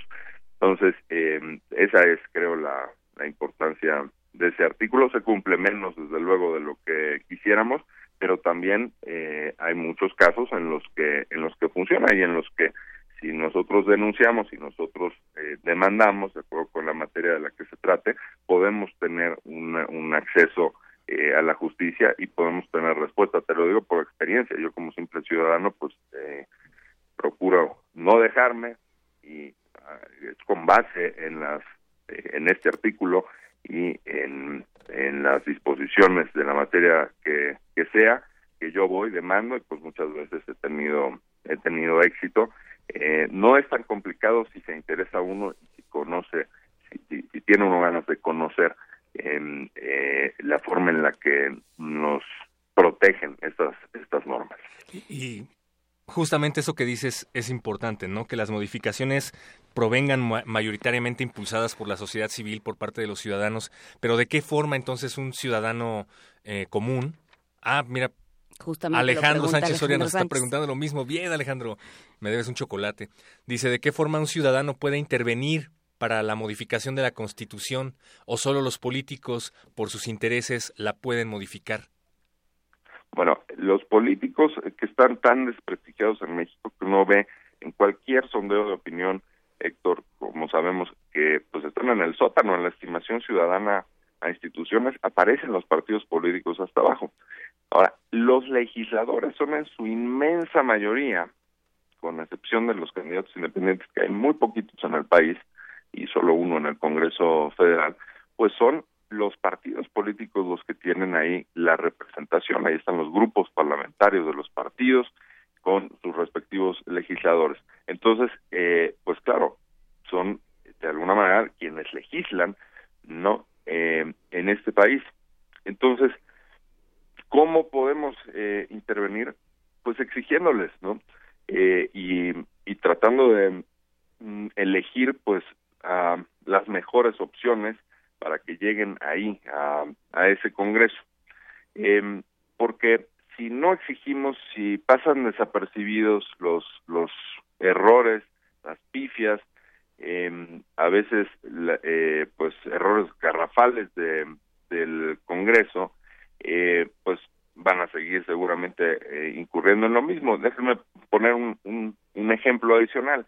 La reforma al 122 constitucional, que fue a principio, fue hace, hace casi un año exacto, eh, del precisamente de la Ciudad de México, ¿no? Se le cambió el nombre de distrito de distrito federal a la Ciudad de México. Entonces, hacen ellos un peinado para ver en cuántos artículos se, se menciona Ciudad de México y cambiarle, ¿no? Perdón, se menciona Distrito Federal y cambiarle a Ciudad de México. Bueno, se les olvidaron siete disposiciones en ese eh, peinado que hicieron, o sea que lo hicieron con muchas pisas. Entonces, la reforma que le cambió de denominación de Distrito Federal a Ciudad de México mantuvo la mención Distrito Federal y se mantiene eh, en siete diferentes lugares de la Constitución, ¿no? Yo digo, pero ¿cómo puede ser que se les escapen estas menciones así, por error simplemente, ¿no? En la época en donde ya hay eh, computadoras, ¿no? Que alguien les diga que ya hay un invento uh -huh. que se llama buscador de palabras y busquen... Buscar y reemplazar, la, sí. Eh, buscar, exacto, buscar y reemplazar. Ah, bueno, no fueron capaces siquiera de hacer eso. Entonces, en ciertos lugares la Constitución sigue diciendo Distrito Federal. Bueno, pues esto es una vergüenza, ¿no? Yo he propuesto desde hace algún tiempo que tiene que establecerse una figura que en otros países se llama letrados del Congreso, eh, que eh, se le puede poner como sea, pero son asesores apartidistas, esos sí son juristas, son abogados, porque claro, para ser legislador no no hace falta ser eh, tener ninguna carrera en específico, ¿no? Pues no, ni la una preparatoria. representación del pueblo, nada. Uh -huh. Y el, al revés, que todos estemos reflejados. Pero ya cuando eh, estamos hablando de eh, aprobar una ley, de redactar una ley, estos tienen en otros parlamentos y congresos del mundo asesores, a estos letrados, que eh, toman lo que mm, eh, les dan los legisladores pero ellos lo ponen en un lenguaje y en un orden y con una armonía y lógica para que el producto sea eh, mucho mejor, ¿no? Aquí no hay nada de eso, tienen un ejército de asesores los los legisladores, pero cada quien parece estar eh, pues cantando eh, por su cuenta, no hay una sintonía ahí y eh, los productos suelen ser también muy malos, como este caso de la reforma 122 que tiene pues errores verdaderamente eh, que están para llorar, ¿no? Claro, y, y, ahí es donde corresponde a los ciudadanos pues, alzar la voz y decir esto no se puede, ¿no? Porque a fin de cuentas les pagamos nosotros.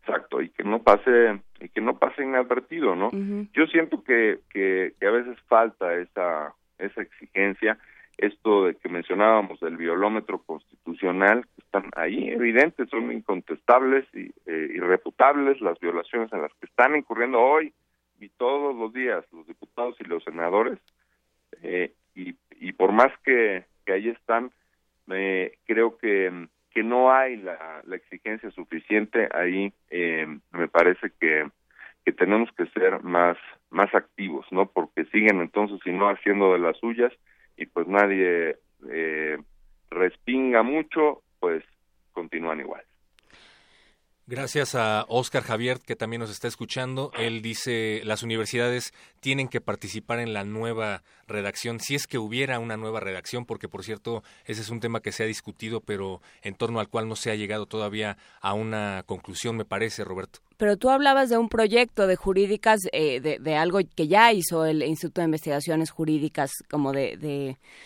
de, quitarle la paja, fue el, el término que usaste. Sí, claro, y la concisión, no solo quitarle la paja, sino rescatar lo bueno y condensar eh, el, contenido de la Constitución actual, que sigue teniendo muchas cosas buenas, ¿no?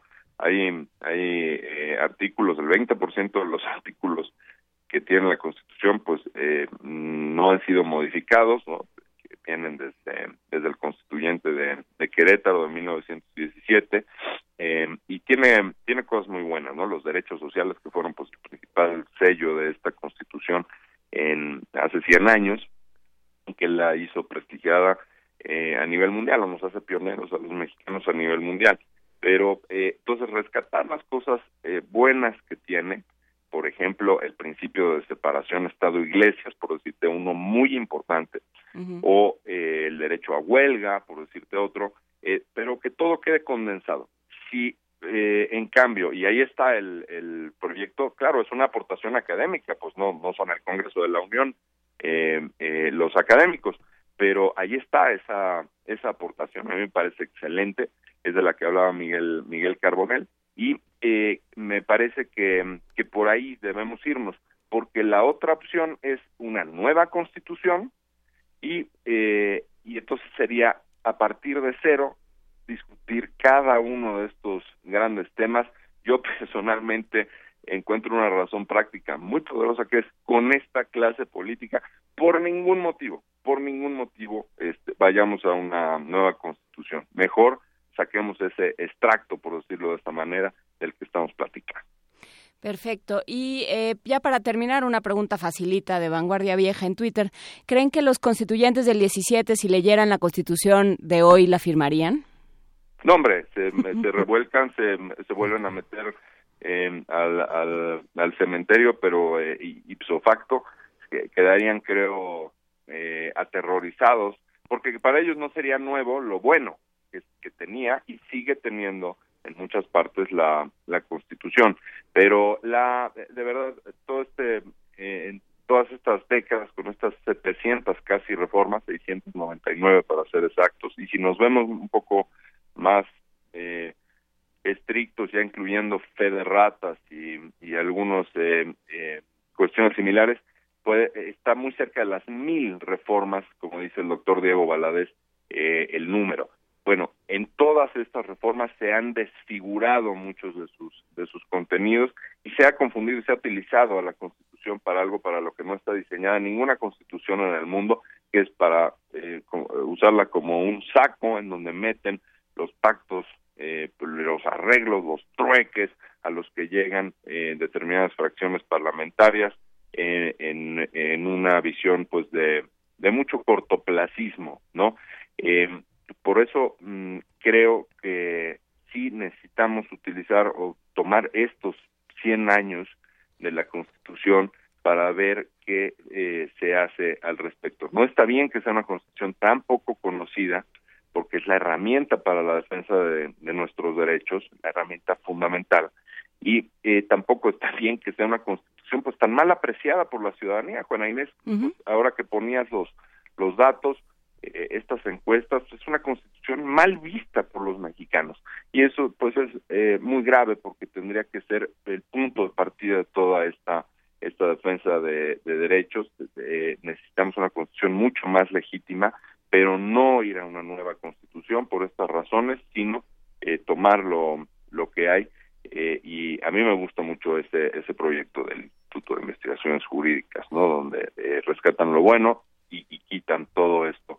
O esta, esta paja, como decías, o el tejido adiposo, ¿no? Que le han ido metiendo uh -huh. para esta obesidad, ¿no? Hay quien se refiere a este fenómeno en muchos contextos como Fat Elvis, el Elvis gordo, ¿no? Ya cuando algo va en decadencia, ya cuando algo se ha deteriorado eh, y está gordo, ¿no? Pues algo así eh, creo que podría decirse de esta constitución, ¿no? En su momento era, era esbelta, era eh, muy lógica, tal, y ahora ha, perdido eso. Pues vamos a poner, ya tenemos aquí el, el, el, micrositio de la Constitución reordenada y consolidada, este anteproyecto, esta propuesta del Instituto de Investigaciones Jurídicas. Lo vamos a poner en redes. Te agradecemos mucho, Roberto Duque, esta participación y esperamos que sigas pasando un buen día de asueto. Todo lo contrario, un gusto muy grande de saludarte, Juana Inés. Eh, Héctor, un, un, privilegio haber estado con ustedes. Muchas gracias. Roberto Duque, él es académico de la Facultad de Derecho de la UNAM y un defensor de la Constitución a ultranza, como se habrán dado cuenta. Muchas gracias, Roberto Duque. un abrazo. un abrazo. Y nos vamos con música. Música sorpresa. Dice Frida que es música sorpresa. que es música sorpresa. Me gustan las Vamos a ver qué va a suceder.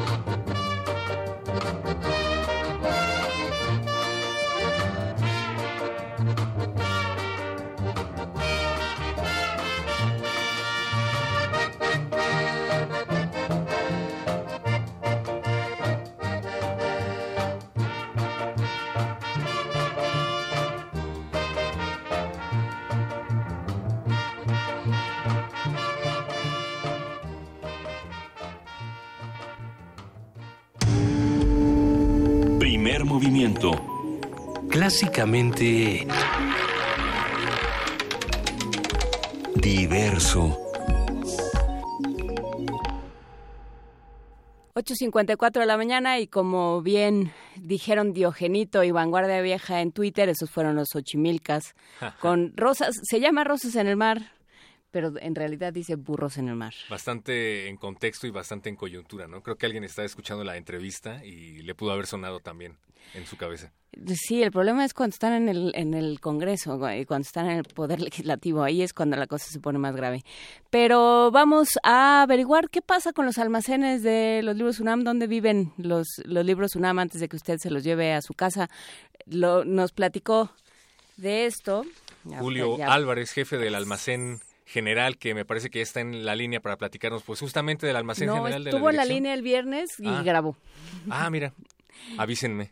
Entonces, eh, entra una grabación de Julio Álvarez que platicó con nosotros. Buenos días, Juan Inés. El almacén general pertenece a la Dirección General de Publicaciones y Fomento Editorial UNAM y se encuentra localizado en la Avenida del Limán 5, Ciudad Universitaria, desde el mes de mayo de 1988. La Dirección General de Publicaciones y Fomento Editorial tiene su antecedente en lo que fue la, la, imprenta universitaria creada como cooperativa en el año de 1934. Para 1936 se fundó el Departamento de Acción Social con la extensión académica bajo su cargo y por lo tanto también con la imprenta universitaria. En esta se editaron y publicaron las primeras colecciones de la UNAM, que aún son parte de nuestros catálogos, como la Biblioteca del Estudiante Universitario, nuestros clásicos y la Biblioteca Scriptorum Greco, Greco Manorum Mexicana, entre otras. A medida que la producción de publicaciones universitarias fue creciendo, esta casa de estudios se vio en la necesidad de crear una entidad especial para la distribución de los libros, así como de buscar un lugar para concentrar la producción editorial que estaba resguardada en el basamento de la Biblioteca Central y las bodegas del Estadio Universitario. El sitio para unificar este acervo editorial fue una bodega en la calle de Porto Alegre, en la localidad de San Andrés Acahuisco, en la delegación Iztapalapa, y estuvo en operaciones de 1977 a 1985. En 1988 se inauguró el almacén actual por el entonces rector licenciado Jorge Carpizo. El 10 de enero de 2002 se transfirió la Dirección General de Publicaciones al subsistema de la Coordinación de Difusión Cultural. Actualmente el almacén general cuenta con 9.215 títulos y 636.546 ejemplares aproximadamente.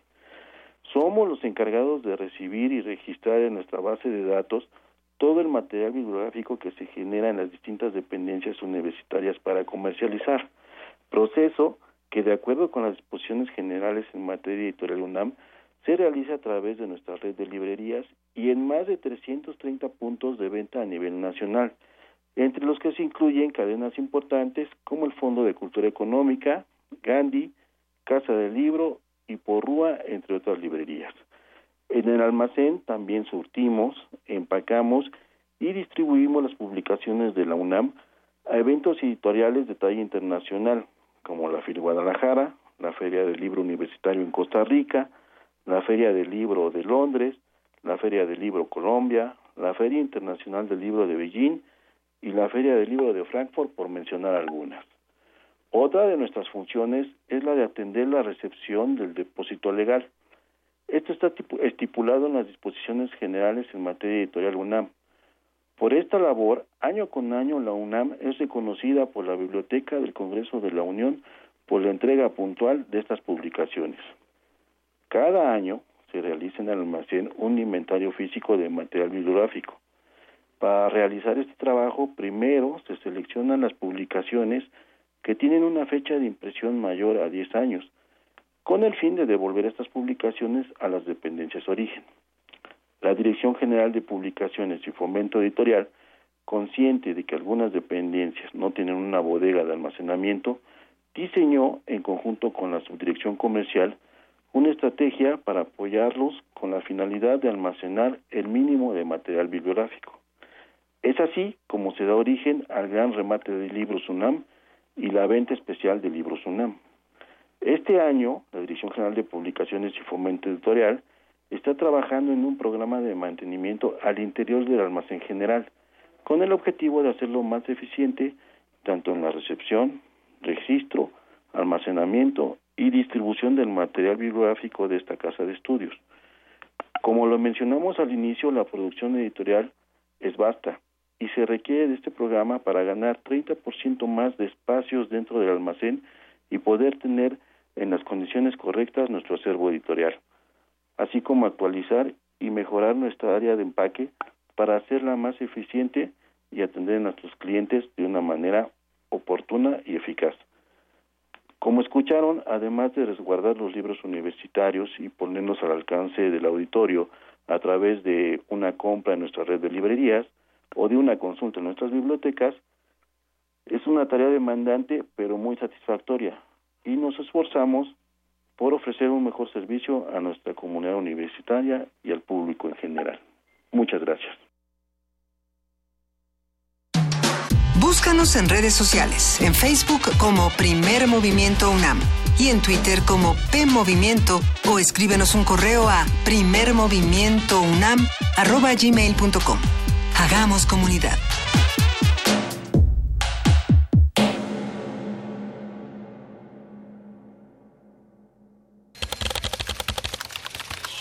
informativo. La UNAM Un estudio del Instituto de Ecología de la UNAM determinó que el jaguar está en mayor peligro de extinción de lo que se pensaba. Habla Rodrigo Medellín, uno de los académicos responsables de la investigación. Hoy por hoy el jaguar está mucho más en peligro de extinción de lo que pensábamos. Cuando hicimos el análisis población por población, nos dimos cuenta de que hace 20 años el jaguar estaba conectado, todas sus poblaciones estaban conectadas desde el norte de México hasta el norte de Argentina. Hoy se ha fragmentado esa población en 34 subpoblaciones. De esas 34, 33 están en peligro crítico de extinción o en peligro de extinción. Por su parte, el investigador Gerardo Ceballos se refirió al número de ejemplares de esta especie. En el 2009 hicimos un censo nacional del jaguar en México, es el único país que lo ha hecho, y calculamos que había 4.000 ejemplares. Y a raíz de eso dijimos, bueno, vamos a evaluar lo que está pasando en el resto de, del continente. Y bueno, básicamente lo que encontramos es que hay sesenta y tantos, 66 mil jaguares más o menos en la estimación. Y en este sentido quiere decir que hay una gran población en la cuenca del Amazonas y el resto son poblaciones pequeñas aisladas. Un problema fundamental no solamente es la extinción de especies, sino es la extinción de poblaciones.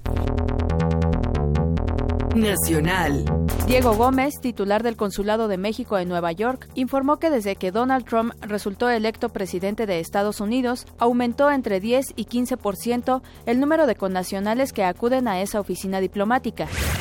El Papa Francisco envió un mensaje de unidad en el marco del Super Bowl que se realizó este domingo. El líder religioso expresó sus deseos de que este encuentro sea un símbolo de paz, de amistad y de solidaridad para todo el mundo. El spot televisivo se transmitió en español y fue subtitulado en inglés. Al participar del deporte somos capaces de ir más allá del propio interés personal y de una manera saludable aprendemos a sacrificarnos a crecer en fidelidad y en el respeto a las reglas. Que el Super Bowl de, hoy, de este año sea un símbolo de paz, de amistad, de solidaridad para todo el mundo. Los directivos de la empresa de materiales de construcción 84 Lumber informaron que la cadena Fox censuró el comercial que prepararon para el Super Bowl porque en él se observa un muro en la frontera entre México y Estados Unidos, como el que quiere construir el mandatario estadounidense Donald Trump. El anuncio se transmitió en su totalidad en Internet y termina con la frase, la voluntad de triunfar siempre es bienvenida aquí.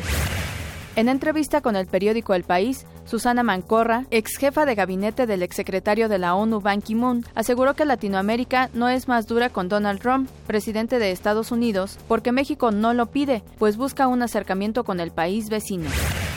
El Instituto Nacional de Estadística y Geografía reveló que el índice de confianza de los consumidores en México hiló su decimosegunda caída consecutiva al registrar una baja de 25.7% con respecto al nivel alcanzado en el mismo mes del 2016, la peor desde que se lleva el registro.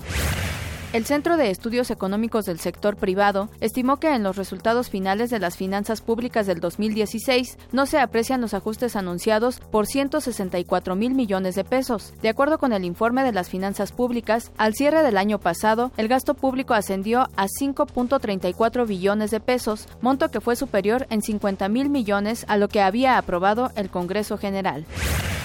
Graco Ramírez, gobernador de Morelos y presidente de la CONAGO, afirmó que México se encuentra en un momento de desafío por lo que llamó a la unidad en torno al jefe del Ejecutivo. Durante la ceremonia del centenario de la promulgación de la Constitución, el mandatario advirtió que se debe rechazar a quien quiera capitalizar el descontento social que padece el país. Luis María Aguilar, presidente de la Suprema Corte de Justicia de la Nación, dijo que debemos cuidar la autodeterminación y soberanía nacional frente a coyunturas. Durante la ceremonia conmemorativa del centenario de la Constitución, el magistrado dijo que ni líderes de gobierno preponderantes, ni factores económicos y políticos, ni circunstancias coyunturales deben determinar la fuerza del cambio. Seis de cada diez usuarios del Metrobús señalaron que las demoras de las unidades son el principal problema de este sistema de transporte. De acuerdo con la segunda encuesta sobre situación de género del sistema, realizada en diciembre de 2016, la mayoría de los pasajeros exigieron que circulen más unidades. Internacional. En Turquía fueron detenidas 423 personas ligadas al Estado Islámico, esto luego de numerosas operaciones policiales simultáneas que abarcaron varias ciudades. En Francia, Marine Le Pen, candidata presidencial del ultraderechista Frente Nacional, presentó ante miles de seguidores reunidos en la ciudad de Lyon las 144 promesas de su programa. Entre las medidas que propone está fijar un impuesto a los extranjeros que trabajen en Francia.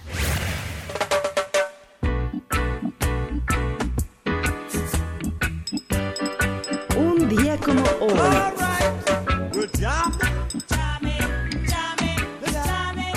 En 1945 nació el cantante jamaicano Bob Marley, quien es considerado uno de los máximos exponentes del reggae. Is This Love, No Woman No Cry y Cool You Be Love son algunas de sus canciones más reconocidas. Hasta aquí el corte. Buen día. Radio UNAM, informativa. Con letras y palabras surcamos el espacio y el tiempo. Parvadas de papel. En la 38 Feria Internacional del Libro del Palacio de Minería. Escúchanos en vivo del 23 de febrero al 6 de marzo, de 4 a 6 de la tarde, a través del 96.1 de FM. Radio UNAM. ¿Quién te enseñó a sumar y a multiplicar tu confianza? ¿Quién te inculcó el amor por la lectura? ¿Quién te enseñó que los colores de la bandera y el himno nacional se llevan en el corazón? ¿Quién te enseña a superar cualquier desafío? Es un maestro. Y de la mano de las maestras y los maestros se construye el futuro de México. Apoyemos a los maestros, apoyemos la educación. Somos turquesa, somos nueva alianza. Son de tradición. Son de salón. Son de evolución. Festival Son de Casa del Lago. Del 17 al 19 de febrero. Casa del Lago, Bosque de Chapultepec, primera sección. Talleres, cine, charlas y por supuesto, música y sabor. Más información en www.casadelago.unam.mx. Entrada libre. Te esperamos. Radio UNAM invita. Está abierto el tercer concurso nacional de fotografía, Los Derechos Humanos, en el que pueden participar fotoperiodistas, documentalistas, fotógrafos y público interesado en la fotografía y en el tema. En el certamen podrán participar todos los residentes del país, quienes deberán enviar sus trabajos antes del 11 de febrero de 2017. Los tres primeros lugares recibirán 100 mil, 60 mil y 40 mil pesos respectivamente. Las bases del concurso se pueden consultar en www.cuartoscuro.com diagonal derechos humanos. En 1976, la inconformidad se volvió estridencia.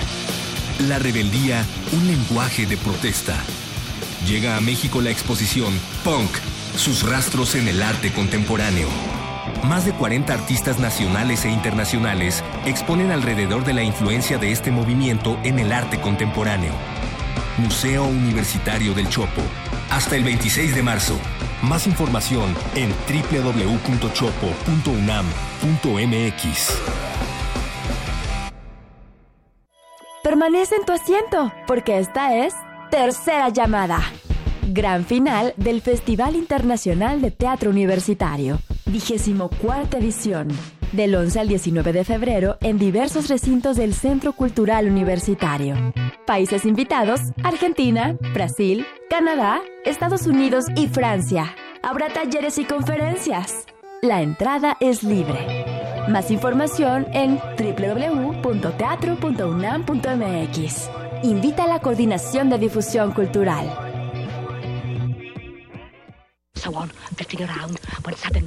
Una galería para descubrir sonoridades del mundo poco conocidas.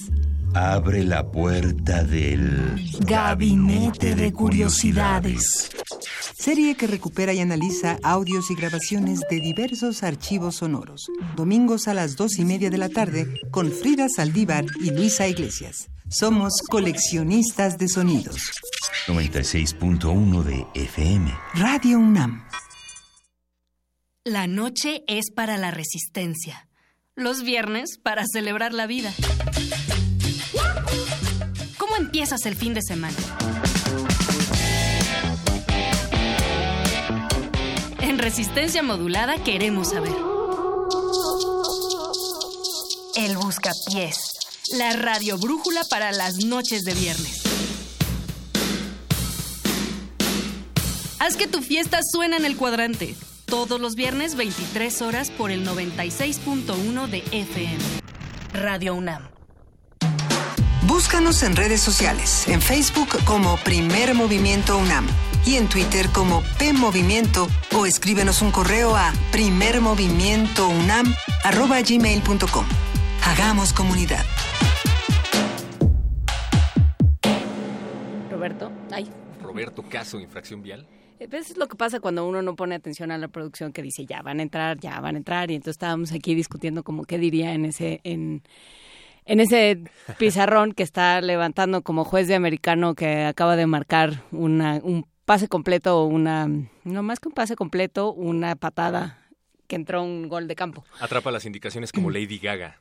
Más o menos, Lady Gaga, híjole, todavía, todavía sigo preguntando bueno, a Luisa le gustó mucho, entonces tuvimos una discusión ayer en, en este por, por mensajes. Y yo le decía que había sido como, como bastante aburrida, que hubiera sido mucho más eh, atrevido llevar a Manuela Torres o a quien fuera, pero ahorita me van a caer todos encima. Y Luisa me dijo que el niño Dios lloraba con las cosas que yo decía, así es que no nos vamos a meter en eso. Pero vamos a escuchar un testimonio que recogieron nuestros compañeros de, de la subdirección de producción. Vamos a escuchar a Roberto, que tuvo una infracción, que cometió una infracción y luego tuvo un bonito momento de la realidad nacional. Vamos a escucharlo. Mi nombre es Roberto. Quería platicarles de una vez en el centro histórico de la Ciudad de México. Iba yo manejando mi carro en la noche, no supe que una de las calles era sentido contrario y pues me di la vuelta. Una patrulla me vio y me detuvo yo no tuve ningún problema con eso. Dije, ok, eh, la patrulla empezó a decir que pues iba yo en sentido contrario, que eso no se podía hacer. Le dije, ok, estoy de acuerdo, mándame mi infracción, no hazme mi infracción. La patrulla no era, estaba autorizada para hacer infracciones, entonces me decía que tenía que llamar a uno de sus compañeros para que me hiciera la infracción. Yo dije, ok, estoy de acuerdo, no tengo ningún problema. Ahí estuvimos este, un buen rato, yo creo que casi una hora, esperando y esperando y este policía estaba supuestamente llamando a su compañero de la patrulla. Finalmente lo que me dio a entender al final fue que, bueno, que como no le ofrecí nada, ninguna mordida, ninguna nada, pues ya mejor que me fuera. Le dije, sí, así, ya sin infracción y todo. No, sí, ya, ya vete. Eso es algo un poco curioso, ¿no? De, que bueno, también es un poco este asunto de, por querer hacer las cosas bien, ¿no? Pero no, no, finalmente lo que quería el policía más bien era su mordida. 9 de la mañana, 13 minutos. Pues, muy bien, Roberto. Qué bueno que no, él no dio una mordida, pero es un caso, es un caso de, tantos otros en los que no se toma en cuenta la Constitución. Si usted quiere saber cómo se preservan los, los documentos constitucionales, hoy viene una nota en la Gaceta, porque usted no está aquí, pero sí, usted no está en su sitio de trabajo, pero la Gaceta sí. Así es que ya puede consultar la Gaceta UNAM en línea y ya puede acceder a esta nueva tecnología que permite eh, exhibir no solo no solo por supuesto los textos constitucionales y los originales de nuestra Constitución, sino muchos otros gracias a la Facultad de Ingeniería. Pero bueno, eso es otro tema. Ya está en la línea Rolando Cordera. ¿Cómo estás, Rolando? Buen día. Eh, buen día, Juan Inés. Cuéntanos eh, la economía política. ¿Qué, ¿De qué hablamos cuando hablamos de economía política? Mira, cuando hablamos de economía política hablamos de, una de dos cosas o de las dos, eh, pero en orden, ¿no? Economía política, pues como esfuerzo, eh, digamos, sistemático a lo largo de los años y ya, de los siglos, pues por entender eh, esto que se llama la economía, que tiene que ver con la producción de bienes y servicios que son necesarios para la supervivencia y luego para la reproducción de las comunidades, eh, digamos, esa es la, la, disciplina que, se, que se autodesignó economía política porque estaba pensada originalmente como como una combinación de, de fuerzas que parecen extrañas, como son las de la economía, el mercado, la inversión, los precios, etcétera, y los soberanos del caso, los gobernantes, los estados, ¿no? Eh, y decían nuestros fundadores que era eh, imposible entender ese todo eh, si no se hacía un esfuerzo por entender también el papel que tiene siempre el poder en esos movimientos que parecen autónomos e incluso extraños a, los individuos comunes y corrientes y que en su conjunto llamamos economía. Bueno, eso es lo que lo que pretendemos que sea la economía política, pero también hablamos algunos de economía política referidos a formaciones económicos sociales nacionales eh, eh, aludiendo no solo al tipo de economía que se tiene, al tamaño, a la manera en que se distribuyen sus frutos, a sus relaciones con el exterior, sino también al el papel que juega el poder, el poder real, el poder de hecho y el poder constituido en la organización y la evolución de estas relaciones eh, económicas. Por eso hablamos de economía política y para que no se nos olvide que al, al final de cuentas siempre es, juegan en los desenlaces de, del mercado, ¿verdad? Que parecen tan abstractos y tan ajenos a todo, siempre están jugando decisiones políticas y juegos de poder. A eso me refiero. Y entonces me, me pregunto si podemos comenzar a pensar en una economía política de México eh, en la perspectiva eh, planteada por algunos de, de que hoy lo que urge es ponernos de acuerdo los mexicanos para defender el interés nacional. Bueno, el interés nacional no es algo intemporal eh, y mucho menos abstracto, es, es, es eh, está siempre está ubicado en una coyuntura histórica determinada del mundo y, del país en cuestión, en este caso México. Y, y por otro lado tiene un componente material eh, indiscutible. En nuestro caso, yo diría, el, eh, la defensa del interés nacional a que convocamos eh, algunos a través de, del documento hecho por el Grupo Nuevo Curso de Desarrollo y otros más, otros colegas y, y, y, ciudadanos mexicanos, eh, implica atender a la cuestión económico-social del momento, de la realidad de hoy. y, y esto a veces nos olvida, quizás por obvio, eh, tiene que ver con, un, un, desarrollo que ha sido socialmente hablando muy insuficiente, muy insatisfactorio, por lo menos a lo largo de los últimos 30 años, con el resultado de que en nuestro aparato productivo crece poco y por otro lado se nos ha ido acumulando pues cuotas de, de pobreza eh, ya no solo en el campo, sino también en las ciudades, y una desigualdad económica que se ha vuelto también una desigualdad social, pues que no se conmueve ante nada, ni ante nuestros discursos, ni, ni mucho menos ante el, el pluralismo político que hoy constituye la democracia mexicana, ¿no? Pues yo, yo digo que eso debe entrar en la consideración eh, de, de, de, la de, de, la defensa del interés nacional porque si no serán pues palabras vacuas, eh, retórica retórica vacía, ¿no? Sí, o sea, en el momento en el que no hay una, una disposición para que se creen empleos, para que eh, la, la educación esa, esa educación que según la Constitución, que hoy recordamos, es gratuita y es laica y, y todo el mundo tiene derecho a ella, eh, mientras esa educación no prepare para el trabajo y no prepare bien a todos por igual, y mientras haya tantísima desigualdad, entonces eh, eh, sí, como dices, es, es retórica y pasa por la economía y pasa por eh, por un por un estado que está al pendiente. Esta idea del el mercado se regula solo y el mercado se corrige solo pues cada vez se prueba más tú lo sabes muchísimo mejor que yo Rolando Cordera que no es así.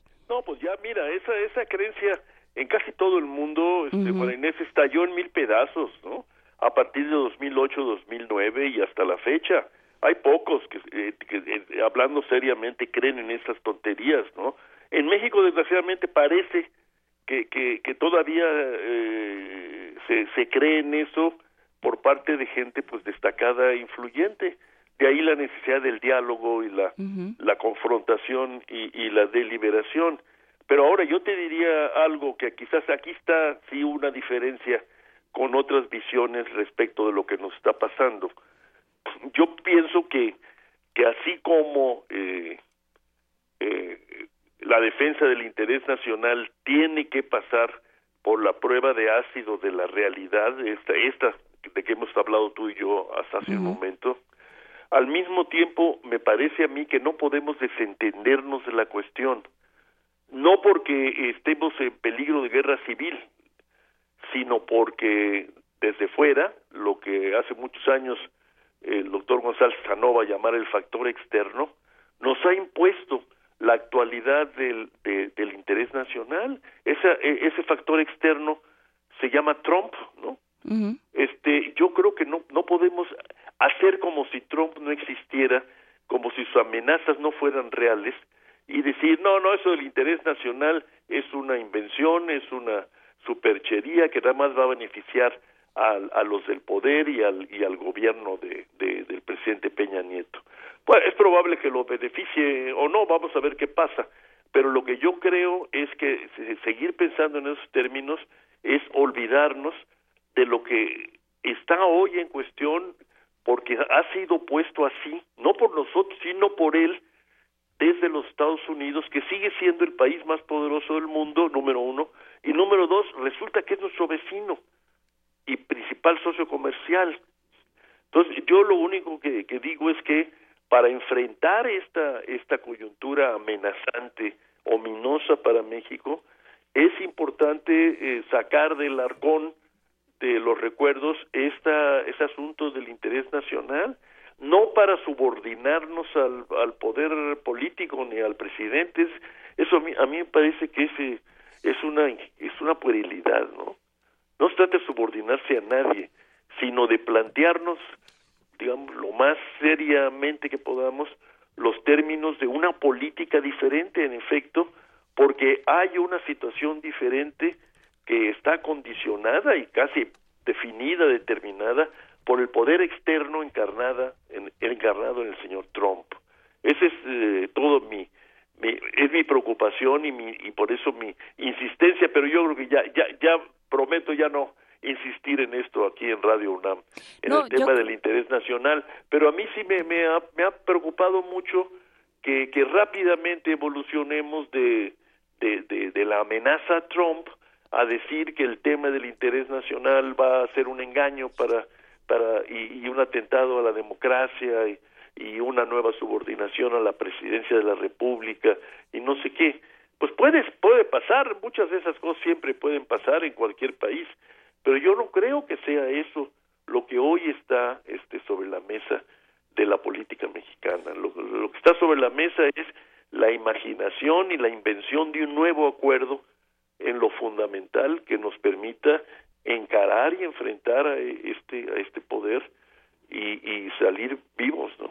Sí, yo creo que si algo, eh, porque pensar que Estados Unidos, todo Estados Unidos es Trump, ¿no? Es, es, es no, hacerle pero Trump, una... pero Trump tiene el poder, este, por supuesto, pero, pero también eh, eh, si hay algo, mm, no sé qué opinas, pero a mí me parece que si hay algo que aprender de lo que ha sucedido en los últimos, en el último mes, en las últimas dos semanas, es que eh, que la capacidad que tiene la sociedad estadounidense de a partir de pequeñas acciones hacerse notar, ¿no? De pronto decir, de pronto elaborar una aplicación donde aparecen todas las empresas en las que Trump tiene alguna participación para que nadie, para que las veten. De pronto, No, bueno, eso sí, yo yo no yo no dudo, al contrario. ese tipo de esfuerzos de son loables y, y reproducibles también. No, una de mis esperanzas es la, la capacidad de, de respuesta, de organización y de agitación que, que siempre ha tenido esa sociedad eh, en este- americana.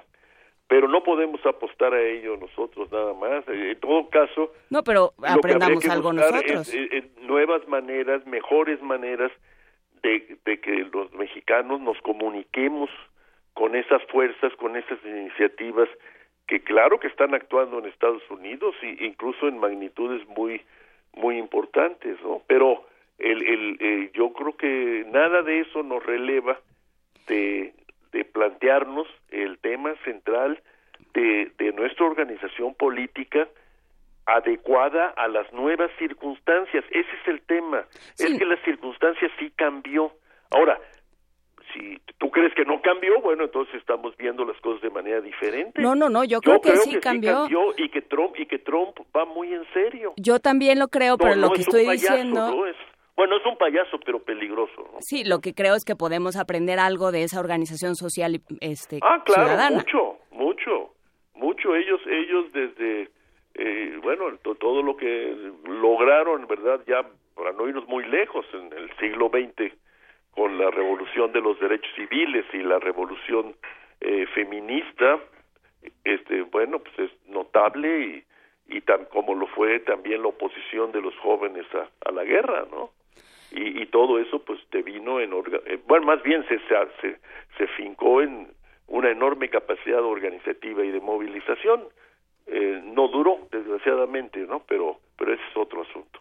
Pero bueno, lo seguiremos platicando. Muchísimas gracias y está, por supuesto, abierto el espacio para que sigamos eh, dándole vueltas al tema del interés del interés nacional. Por supuesto, Rolando Cordera, muchísimas gracias por estar esta no, mañana. gracias a ti, Juan. Buenos días. Buen día, un abrazo. Seguimos con ustedes para presentar poesía necesaria que me parece que ahora viene eh, por parte del auditorio. Exactamente, nos es, eh, escribió Cecilia Figueroa para, para mandarnos, más bien nos mandó Cecilia Figueroa a través de un correo a primer movimiento, gmail, primer movimiento unam arroba gmail.com. Nos envió su propia versión de Los ruidos del alba de Efraín Huerta. Vamos a escucharlo con Cecilia Figueroa de Efraín Huerta, Los ruidos del alba.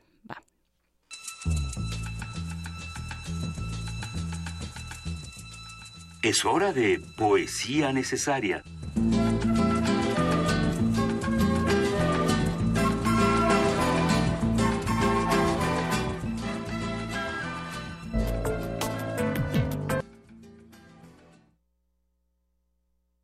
Los ruidos del alba.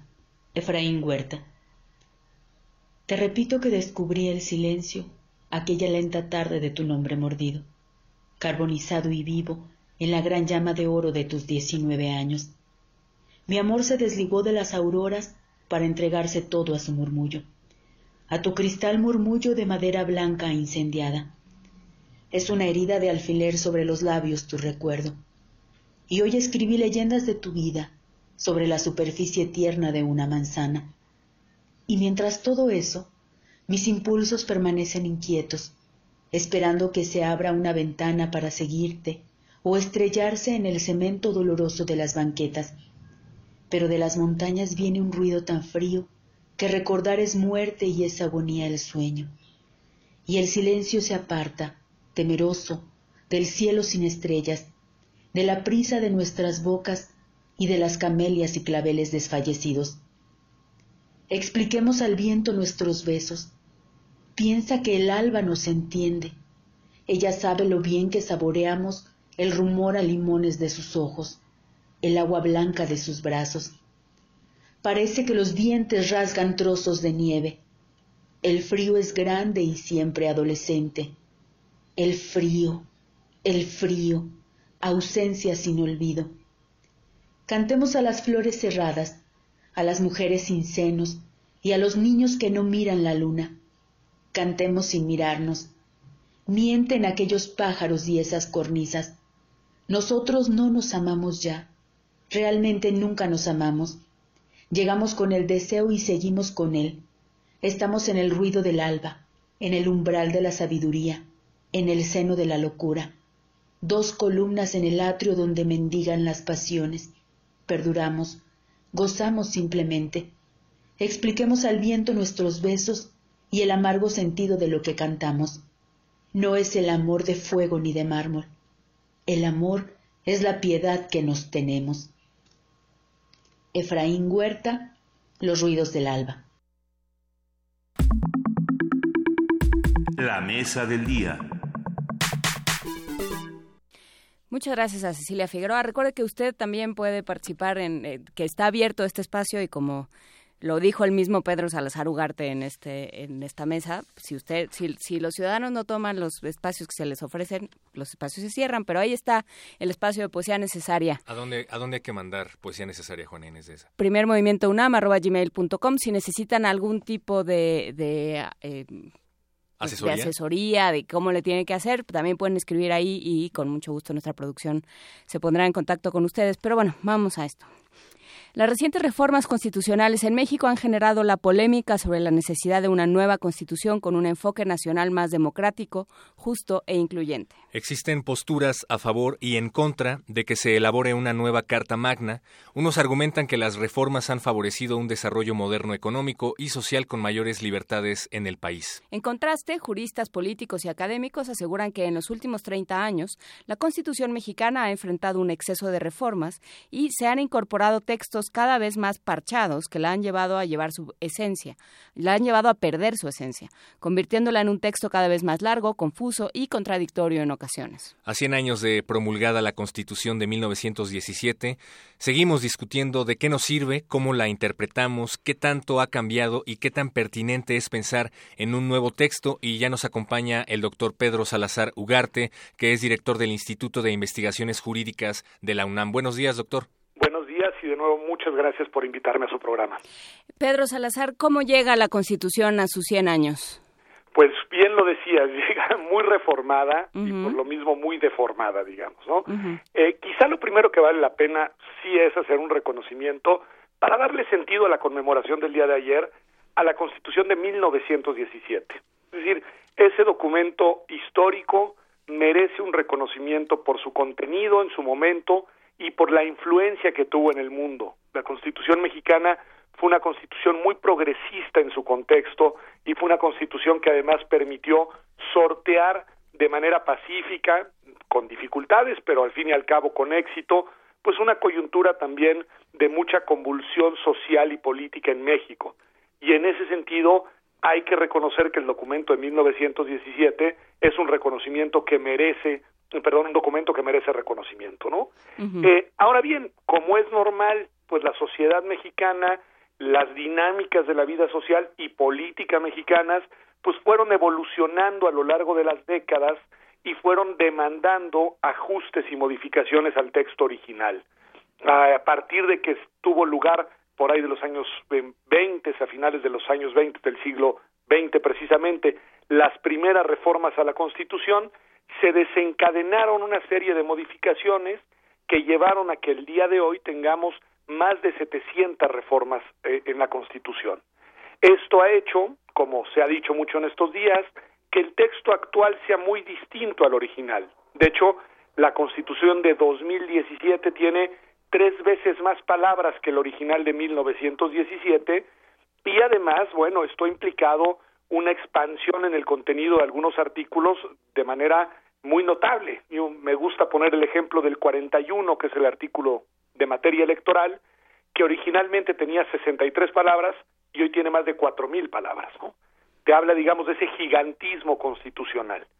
Esto, que no necesariamente es malo desde el punto de vista político, es decir, nos habla de que la Constitución ha sido un instrumento que hemos usado, del que hemos echado mano y que hemos ido ajustando a partir de nuestras necesidades como país, bueno, ha tenido consecuencias muy nocivas desde el punto de vista de lo que los abogados llamamos la técnica constitucional, porque ese texto tan extenso que es el que tenemos hoy, pues se ha vuelto, como ya lo decían ustedes, un texto muy confuso, un texto de difícil lectura, un texto incluso por momentos contradictorio, que eh, eh, dificulta no solo su conocimiento por parte de los ciudadanos de a pie, que eso ya es algo preocupante, dificulta incluso su utilización por parte de los expertos en materia constitucional.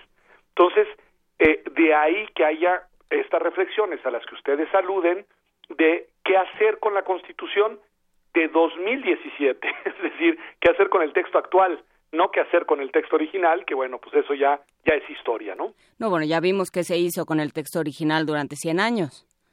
Pues sí, se reformó y se reformó y se reformó. Ahora, eh, alguien dice, eso ha roto con la identidad original. Bueno, a ver, eso de las identidades es complejo, pero la respuesta, aunque parezca ambigua, es sí y no. Es decir, hay algunos elementos del texto original que le dieron identidad a la nación mexicana moderna, etcétera, etcétera, etcétera, que siguen intactos en la Constitución. Por ejemplo, la apuesta por el federalismo, o por ejemplo, el principio de la división de los poderes, o por ejemplo, algo bien importante, muy, muy propio de la Constitución mexicana, que es el principio de la laicidad estatal. Bueno, esos elementos no solo siguen estando, sino que fueron reforzados a lo largo del tiempo con este proceso de modificaciones. Hay, en cambio, otros elementos que le daban identidad a la Constitución original y que hoy ya no están presentes. Por ejemplo, la, la concepción, digamos, de la agenda social. Eh, ahí sí, sobre todo si lo pensamos desde el punto de vista del modelo económico, la Constitución original tenía una orientación que fue cambiando de rumbo de manera muy drástico y que dio un viraje muy importante por ahí de los años noventas del siglo pasado y en ese sentido no podemos decir que la constitución actual respete, digamos, la orientación ideológica que inspiró al documento original. ¿En dónde, digamos, eh, para ponerlo específicamente, dónde se ve esa, que, o sea, de dónde a dónde cambió eh, pues, esta agenda social? La, la concepción original, fruto de su tiempo y además de una serie de convicciones ideológicas que hay que reconstruir en su momento, era, digamos, una concepción muy de, desarrollo nacional, digamos, con una concepción muy nacionalista y con una concepción incluso, permítanme decirlo así, muy estatista en, en materia de desarrollo económico y en materia de gestión de los recursos nacionales. Era una concepción, permítanme decirlo así, más nacionalista y más cerrada en su concepción de modelo económico. Pensando en el artículo 39. ¿Perdón? Pensando en el artículo 39, por ejemplo. Bueno, ahí está el, ese artículo en realidad lo que reivindica es la, digamos, la soberanía nacional con, con fuerza, pero pensando en el 39 conectado con los 20, si me permites decirlo así, del 25 al 28, digamos, ¿no? Eh, y eso ha cambiado. Es decir, el, el viraje en los años 90, sobre todo el siglo XX, hacia la economía abierta, como la llaman, o hacia el libre mercado y hacia lo que pues, se conoce como modelo neoliberal, pues obviamente eh, supone un cambio importante, un retraimiento del Estado en materia económica. Un buen ejemplo, mira, me viene a la mente la creación del Banco de México, buena o mala que ésta sea, esa la discutimos por otro lado, pero la creación del Banco de México como órgano autónomo es un claro símbolo de ese viraje de una forma distinta de concebir, digamos, la manera de manejar y de gestionar, en este caso, las cuestiones que tienen que ver con los recursos económicos por parte del gobierno en turno y por parte del Estado mexicano, ¿no? Aunque estas modificaciones serán difíciles, tomando en cuenta el hecho de que, como platicábamos, según el Instituto de Investigaciones Jurídicas de la UNAM, al menos un 90% de los mexicanos no se sienten identificados con su constitución. De hecho, también hay un dato por ahí bastante curioso, 11% de las personas creen que la constitución de 1917 en realidad fue promulgada en 1968. Entonces, y otros tantos que vienen de la independencia. Eh, Exacto. Eh, con, esos datos, ¿cómo, ¿cómo acercar la Constitución a cada uno de los ciudadanos para que se la apropien ya no solo en el texto, sino en la práctica? Esos datos son bien interesantes, Héctor, porque además eh, es la tercera encuesta de cultura constitucional que levanta el Instituto de Investigaciones Jurídicas y esto nos permite ya ver, digamos, un poco un historial en las percepciones constitucionales. Y en efecto, uno de los datos que, que emerge con claridad es un profundo desconocimiento del texto constitucional lo cual yo creo que es explicable por esto que hemos hablado. Es decir, una constitución tan compleja, una constitución tan extensa, pues es una constitución de difícil comprensión para quienes no son juristas e incluso, ya lo decía yo, a veces también para los propios juristas. Es decir, que no haya un conocimiento y que no haya un contacto directo de las personas con la Constitución mexicana, me parece que eh, en una buena medida, si bien no en su total en una buena medida, se explica precisamente por las características del texto. A mí me gustaría, si no vamos a cambiar de texto, pongamos ese supuesto, si no se va a cambiar, que se hiciera una política muy inteligente de, eh, digamos, transmisión de los principios básicos de nuestro texto constitucional, que se genere una cultura constitucional a partir de la identificación de aquellos elementos que sí tiene nuestra Constitución, que la hacen, digamos, un documento modélico, pero sobre todo un documento útil para las personas. La agenda de los derechos humanos, como está concebida en la Constitución, me parece que es una de esas agendas que está mal comprendida y que debería de hacerse un esfuerzo importante para generar una cultura de los derechos bien entendida. La agenda de la laicidad, por ejemplo, a la que ya hacía referencia y que hoy está tan vapuleada en los hechos y tan abandonada por nuestra clase política, vale la pena recuperarla, vale la pena transmitirla, vale la pena darle un sentido práctico para que las personas entiendan de qué se trata. Y lo mismo vale para otras cuestiones que creo que también la Constitución, eh, digamos, eh, contiene y que vale la pena reivindicar. Por ejemplo, hoy, con todo lo que está sucediendo en el mundo y en Estados Unidos, los principios de política exterior que están ahí en la Constitución y que vale la pena recuperarlos, actualizar su sentido y utilizarlos en un contexto como el actual.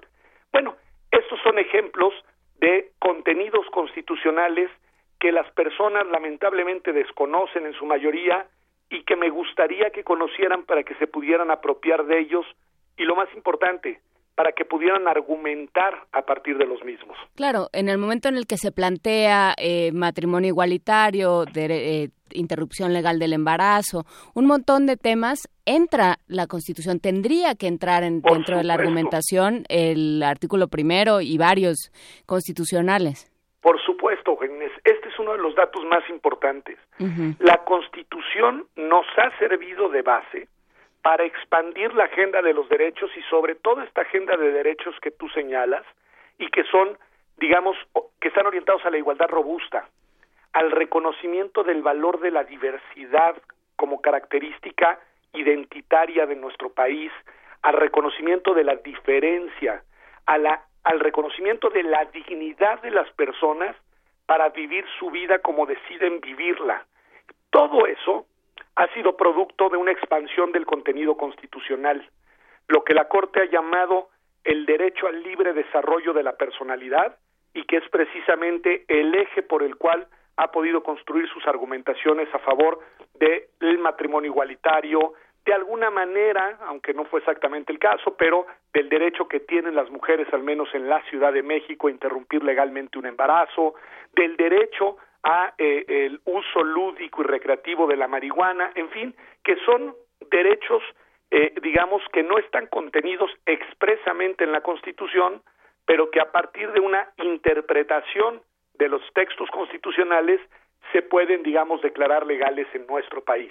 Bueno, llevarle a la gente las razones por las cuales nuestra Constitución hace posible esto, me parece que es muy importante. Y esto que acabas de, colocar y, a lo que aludo ahora, está, por ejemplo, íntimamente relacionado con el principio de la laicidad, de la separación entre la Iglesia y el Estado, que entre otras cosas supone que ninguna iglesia sea discriminada, pero que tampoco ninguna tenga una posición de privilegio y que ningún credo religioso pueda imponer sus dogmas de fe a través de las normas colectivas a través de las normas civiles, ¿no?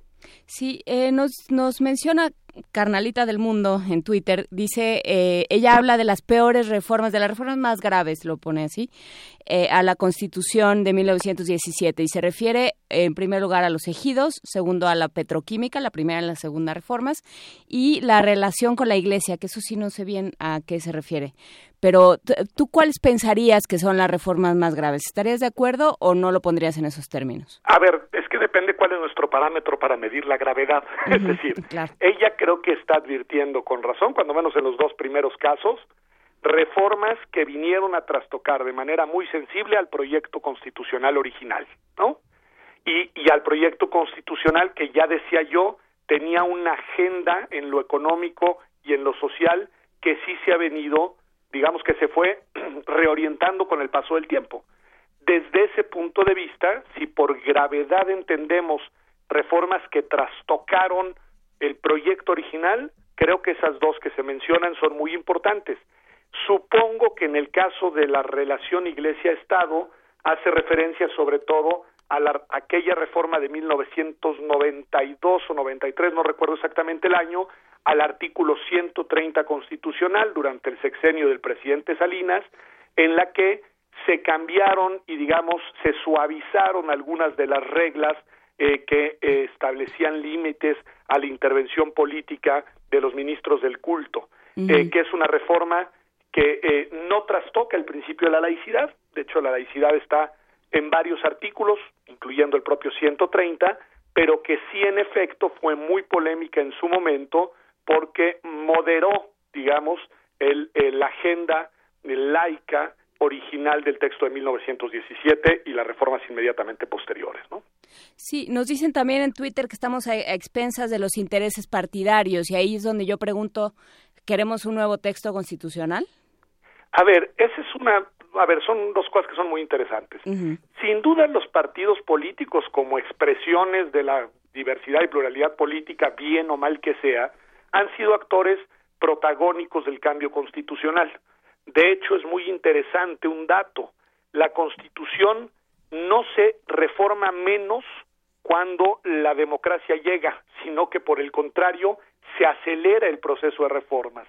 De hecho, todavía al día de hoy, el sexenio en el que más reformas ha sufrido el texto constitucional es el sexenio del presidente Felipe Calderón, en el cual ya, pues a todos nos queda claro que existía una pluralidad de voces partidistas en los congresos y donde además la alternancia en los distintos niveles, incluyendo la presidencia de la República, había sido ya una realidad y a pesar de esa pluralidad, la Constitución se siguió reformando de manera muy intensa, lo cual nos habla de que en efecto las agendas políticas de los partidos en este caso pueden confluir en acuerdos para reformar la Constitución. Ahora bien, la otra cuestión, necesitamos sería oportuno o no tener una nueva constitución? Pues yo creo que es una pregunta que hay que analizarla con mucho tiento, porque quienes dicen que sí, seguramente están asumiendo que la nueva constitución reflejaría lo que su propio pensamiento desea. Es decir, yo quiero una nueva constitución porque quiero una constitución que tenga X, Y y Z contenidos. Bueno, garantizar eso es muy difícil, porque los procesos constituyentes cuando han sucedido en la historia de todos los países, suponen colocar sobre la mesa del debate todos los temas. Y entonces, una vez que abrimos la puerta a un proceso constituyente, no sabemos cuál va a ser el resultado constitucional. Entonces, son muy inciertos los procesos constituyentes y creo que solo suceden en coyunturas muy excepcionales, en coyunturas políticas y sociales particularísimas que yo, y esta es una lectura muy personal, no estoy viendo en el México actual. No estoy diciendo que no pueda verificarse, ¿eh? las cosas están bien complicadas, lo que está pasando a nivel internacional está generando muchos desajustes y en una de esas maduran los elementos que eh, conduzcan a un momento constituyente. Pero hoy, en este momento, mi diagnóstico es que esas condiciones no están presentes. Para eso también es necesario que se acerque la ciudadanía a estos congresos y si tenemos estas cifras que nos arrojaba el Instituto de Investigaciones Jurídicas de la UNAM, pues entonces hay, hay un asunto grave. Y un parámetro interesante sería el de la Constitución de la Ciudad de México. Tenía también por aquí el dato de que me parece que hace un año en Islandia se reescribió la Constitución, había desde luego un Congreso Constituyente, pero esto, estas decisiones que tomaba el Congreso se publicaban en redes sociales y a partir de ahí los ciudadanos votaban qué les parecía o que no. Claro, en Islandia hay 300.000 personas, ¿no? Aquí estamos hablando de como la colonia Roma, sí. Pero entonces, ¿cuál sería un buen em, un buen mecanismo para acercar a la ciudadanía a que se hagan este tipo de participaciones en la Constitución? Y bueno, tomando con, como ejemplo la Constitución de la Ciudad de México, ¿no? Claro, son temas bien interesantes, porque a ver, yo sí creo, y eso por ejemplo nos toca desde las universidades, que debemos de hacer un esfuerzo pedagógico más intenso del que hemos hecho y asumo, digamos, que los institutos de investigación, las facultades y escuelas de derecho deberíamos de eh, coordinar estrategias de difusión más incisivas para el público en general sobre los contenidos constitucionales. O sea, yo, yo creo que ahí hay un reto y creo que hay buenas razones para hacerlo, ¿eh? No porque la Constitución no porque existe un deber cívico de conocerla, sino insisto, porque hay ahí herramientas que las personas deberían de conocer para ejercer de una manera cotidiana los derechos que la propia Constitución les da. Por esa razón, me parece, porque hay una suerte de empoderamiento. La palabra no me gusta, pero bueno, es muy usada de empoderamiento cuando alguien conoce sus derechos, cuando alguien conoce sus instituciones. Entonces, ahí hay un reto. Ahora bien, el tema de la Constitución de la Ciudad de México es bien interesante porque, uno, no generó mucho entusiasmo ciudadano, aunque hay que decir y reconocer que quienes impulsaron el proyecto en sus distintas etapas abrieron distintos medios para que se hicieran llegar propuestas, sugerencias, ideas, y hay que reconocer también que diversos colectivos sí se acercaron y plantearon sus temas desde muy al inicio del proceso, ¿no? Eh, hay que reconocer una segunda cosa, porque luego se nos pasa de largo que, que, que, bueno, que hay que reconocer que hay veces que se dan resultados. Y en este caso, para sorpresa de muchos, incluyendo al de la voz, la Constitución se aprobó en tiempo y forma. Es decir, a pesar de las complejidades, de la diversidad de esa asamblea, de la inexperiencia legislativa de grupos importantes de los que la componían, de eh, los jaloneos, etcétera, hay que reconocer que la Constitución salió. Y eso es un dato, es un dato que merece, pues eso, al menos un reconocimiento. Dos, nos podrá gustar o no todo el contenido de la Constitución y podremos polemizar sobre algunos de sus aspectos, pero no podemos escatimar que esa Constitución nueva es una Constitución que confirma la vocación progresista de nuestra ciudad.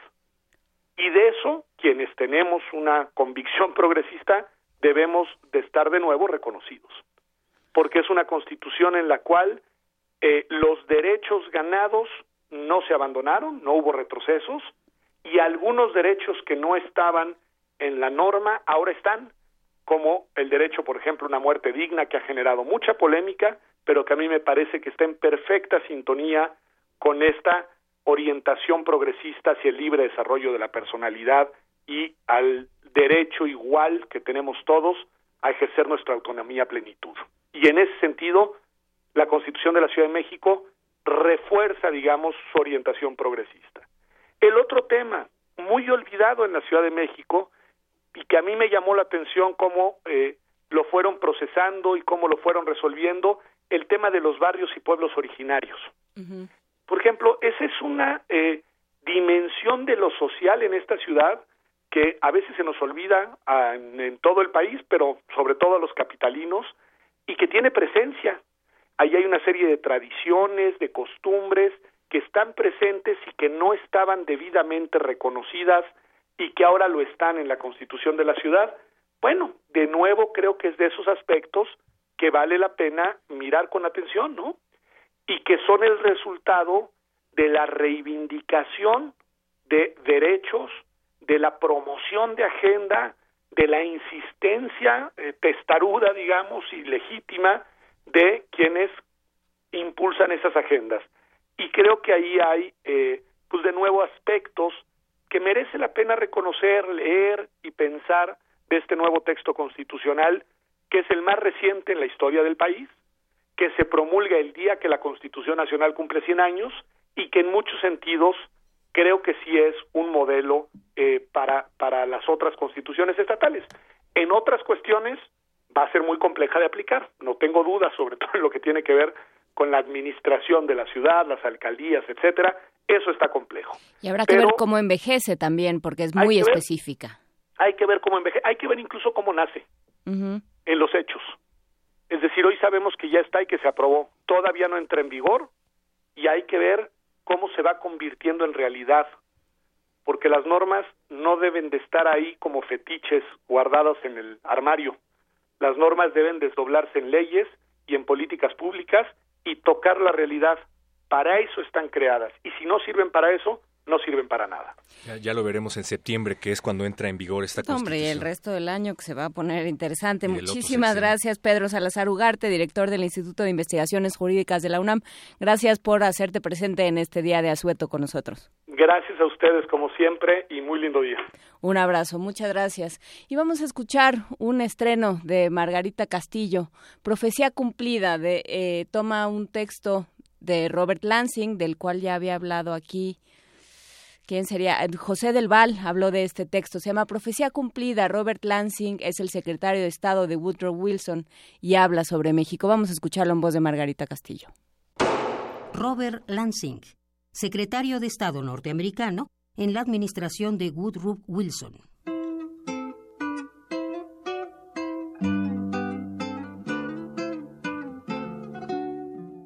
México es un país extraordinario, fácil de dominar, porque basta con controlar a un solo hombre, al presidente.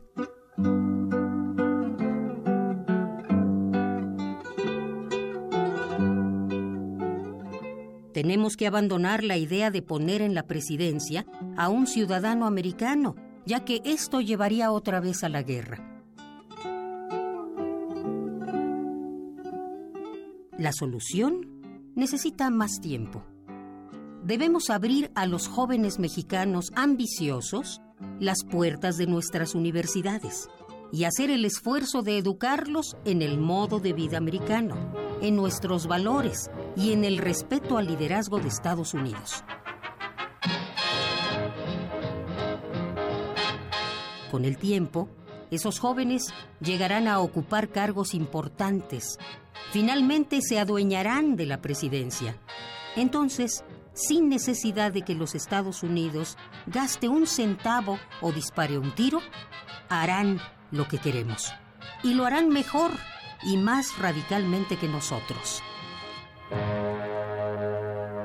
Robert Lansing, secretario de Estado norteamericano en la administración de Woodrow Wilson. 9 de la mañana con 57 minutos. Gracias, Margarita Castillo, por este texto. Y tenemos una nota. Tenemos una nota de un pez cebra. Científicos de la UNAM investigan el potencial de la herbolaria en embriones del pez cebra con el objetivo de conocer si afectan comportamientos celulares básicos que inciden en procesos patológicos como el cáncer. Y para eso nuestra compañera Cristina Godínez tiene los detalles. Las plantas medicinales a lo largo de la historia han servido para curar diversas enfermedades. Por sus propiedades también han sido una de las principales fuentes para la generación y búsqueda de fármacos.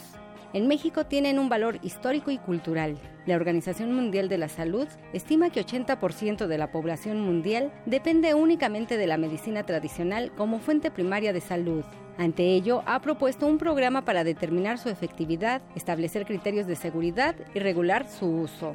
Científicos del Instituto de Biotecnología de la UNAM investigan el potencial de la herbolaria en embriones del pez cebra. Es el doctor Enrique Salas Vidal, investigador del Instituto de Biotecnología de la UNAM. Lo que estamos nosotros haciendo en el grupo es usar al pez cebra en colaboración con otros grupos de investigación que están caracterizando plantas medicinales. Ellos lo que hacen es identificar químicamente a los principios activos de estas plantas medicinales, pero necesitan ver cuál es el efecto biológico. Y nosotros utilizamos al embrioncito del pesebra como un tubo de ensayo en el cual analizamos cuáles son los efectos de estas moléculas. Básicamente lo que queremos ver es si se afectan comportamientos celulares básicos como la proliferación celular, como la migración celular o la muerte celular. Y estos son importantes en diferentes patologías. Por ejemplo, la migración y la proliferación celular son afectados en su control en procesos patológicos como el cáncer.